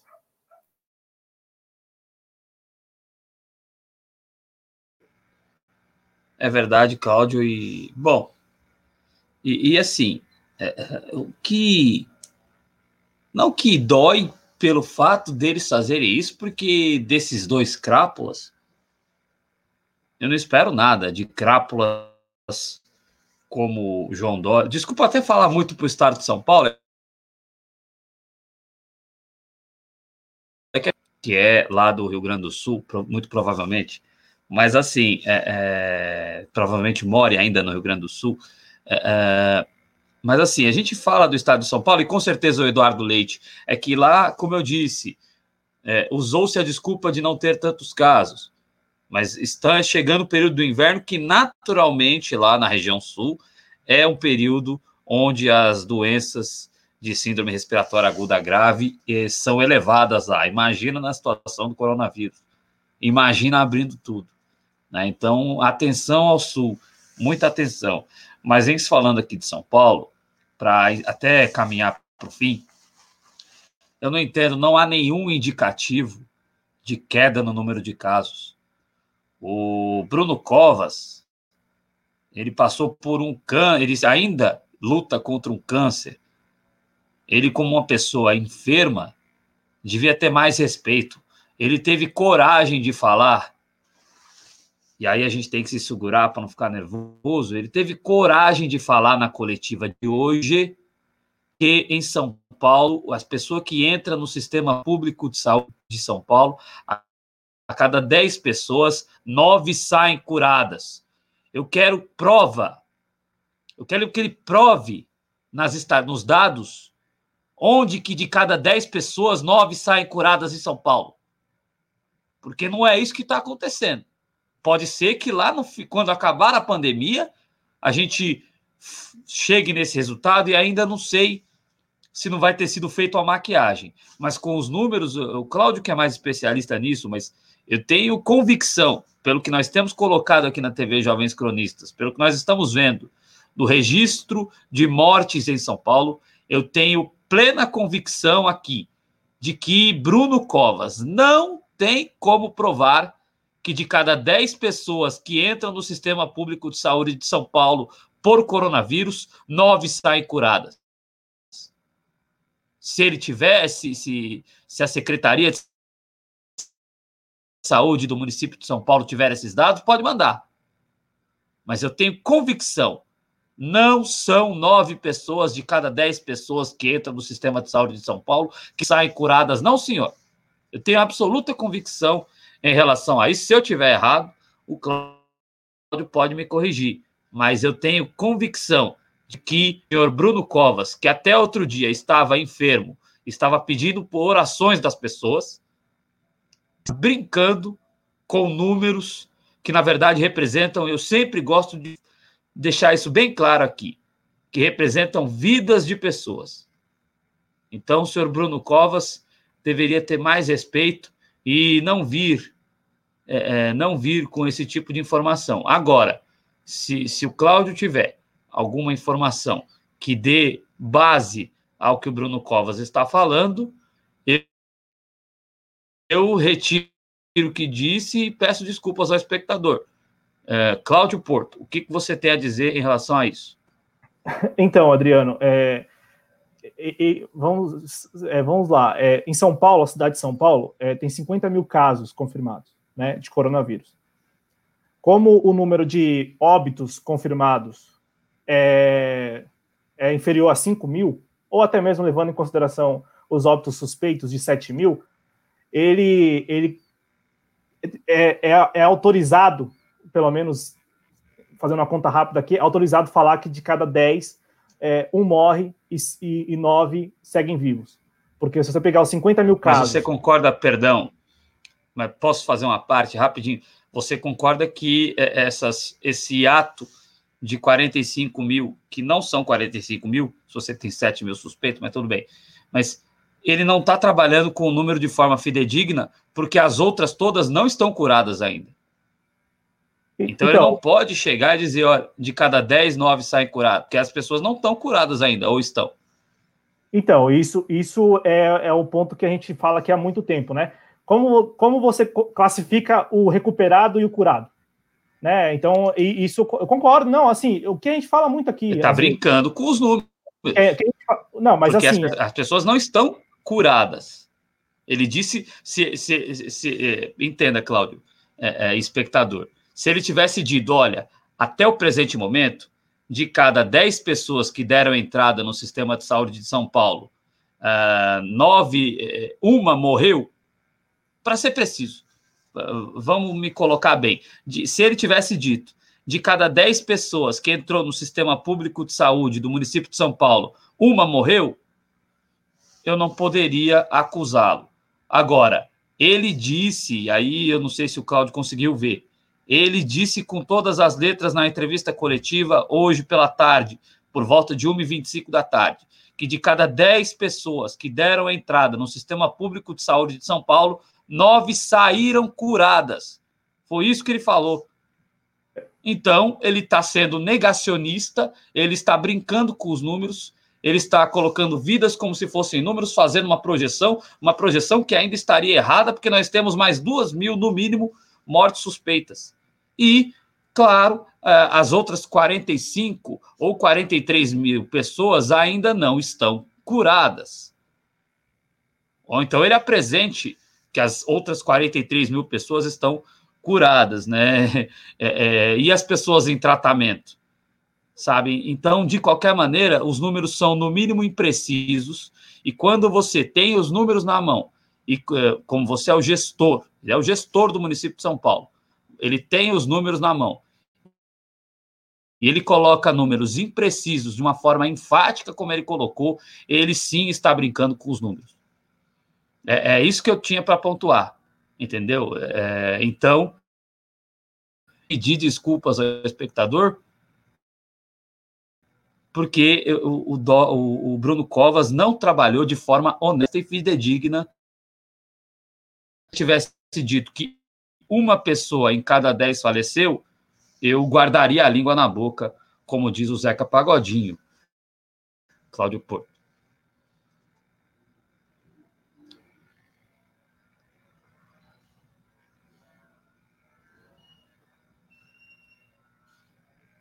Bom, não sei se Cláudio travou, vamos lá. É, vamos ver o que, que a pessoa está falando aí. É, é, isso aí. É, galera, obrigado aí. É, é, a galera repercutindo aqui sobre o que nós colocamos aqui. E é, então, é, não pode brincar com os números dessa forma. Todos conseguiram atendimento? Pois é, né? Ele não pode dizer que nove saíram curados. Esse é o meu ponto. Não é polêmica barata que eu estou fazendo aqui. Cláudio, você voltou, né? É, é, não, é que assim, eu só. Para a gente poder caminhar. Eu não estou fazendo nenhuma defesa, é, até porque eu não queria nem é, entrar nessa polêmica, é, mas assim. É, não, eu que quis entrar. É, eu que quis não, entrar. Exatamente. Então, só para deixar claro o que eu disse, né, e o que eu disse com base nos dados, nós temos mais de 50 mil casos confirmados na cidade de São Paulo e um número inferior a 5 mil de óbitos confirmados por Covid-19 todos os confirmados deram entrada no sistema público de saúde para poder testar. Né? Os confirmados são os testados. Então, é, assim, não estou fazendo nenhuma defesa. É que, como o Adriano me jogou nessa, né? Eu só estou falando que, é, ao pé da letra, nós temos, claro, essa, essa divergência sobre curado, recuperado, né? Agora, não é incorreto falar que, se você usar isso como dado, né, um dado aleatório, abstrato, de cada 10, é, 9 é, apresentaram. Não morreram. Apresentaram uma situação diferente do 1. Eu estou tratando aqui como dado abstrato, né? Para não colocar aqui. Porque se ele, se ele falou isso, ele está. E ele não falou isso pela primeira vez hoje, é bom deixar claro. Ele falou também na, na entrevista em que ele apresentou lá o slide com, com o Dória. É, mas assim, só para deixar isso bem, bem colocado a minha opinião, ou não, ou melhor, o que eu quis dizer, o que eu estou dizendo é que são 50 mil casos, 5 mil, quase 5 mil óbitos, Portanto, dá para se falar que de cada 10, 9 é, tiveram uma situação diferente do 1. Né? Esse 1 seria o que morreu. Mas, enfim, não dá para tratar isso como um dado abstrato. Isso trata-se de vidas, como a gente já falou aqui. E é, eu acho que é muito cedo, e, e, os gestores no Brasil, todos eles, sem exceção, erram muito ao usar o termo recuperado, curado, porque é, a gente não sabe se as pessoas que, é, de repente, é, melhoraram estão efetivamente curadas. Né? Então, aliás, isso vale aqui, até, né, para aproveitar a audiência e tal, é, para eu concluir meu comentário, isso vale até para quem já tem conhecido que foi contaminado, que de repente apresentou sintomas ali por alguns dias e melhorou. Tomar cuidado, porque não quer dizer que essa pessoa esteja curada, né, esteja imunizada é, para o novo coronavírus. Então, só para deixar isso bem claro. Então, para deixar bem claro mesmo, 55 mil casos confirmados, é, quase 5 mil óbitos, portanto, aí dá sim para se afirmar que de cada 10, 9 é, tiveram uma situação diferente daquele um. Mas a divergência sobre curado também concordo. É, eu continuo desafiando aí a Secretaria de Saúde do município de São Paulo e o prefeito Bruno Covas a provar que nove pessoas estão curadas. Tá certo? Então, é, é, ele é uma pessoa que lida com as palavras. Ele não é qualquer para usar a palavra do Bolsonaro, ah, não, se eu usar a palavra do Bolsonaro, eu vou desmonetizar. Então, ele para não dizer aquela outra palavra que começa com B e termina com TA e tem cinco letras, ele não é qualquer Hellis para não saber lidar com as palavras. Ele sabe muito bem. Eu, Adriano, e aí pedindo desculpa ao Cláudio, né? Porque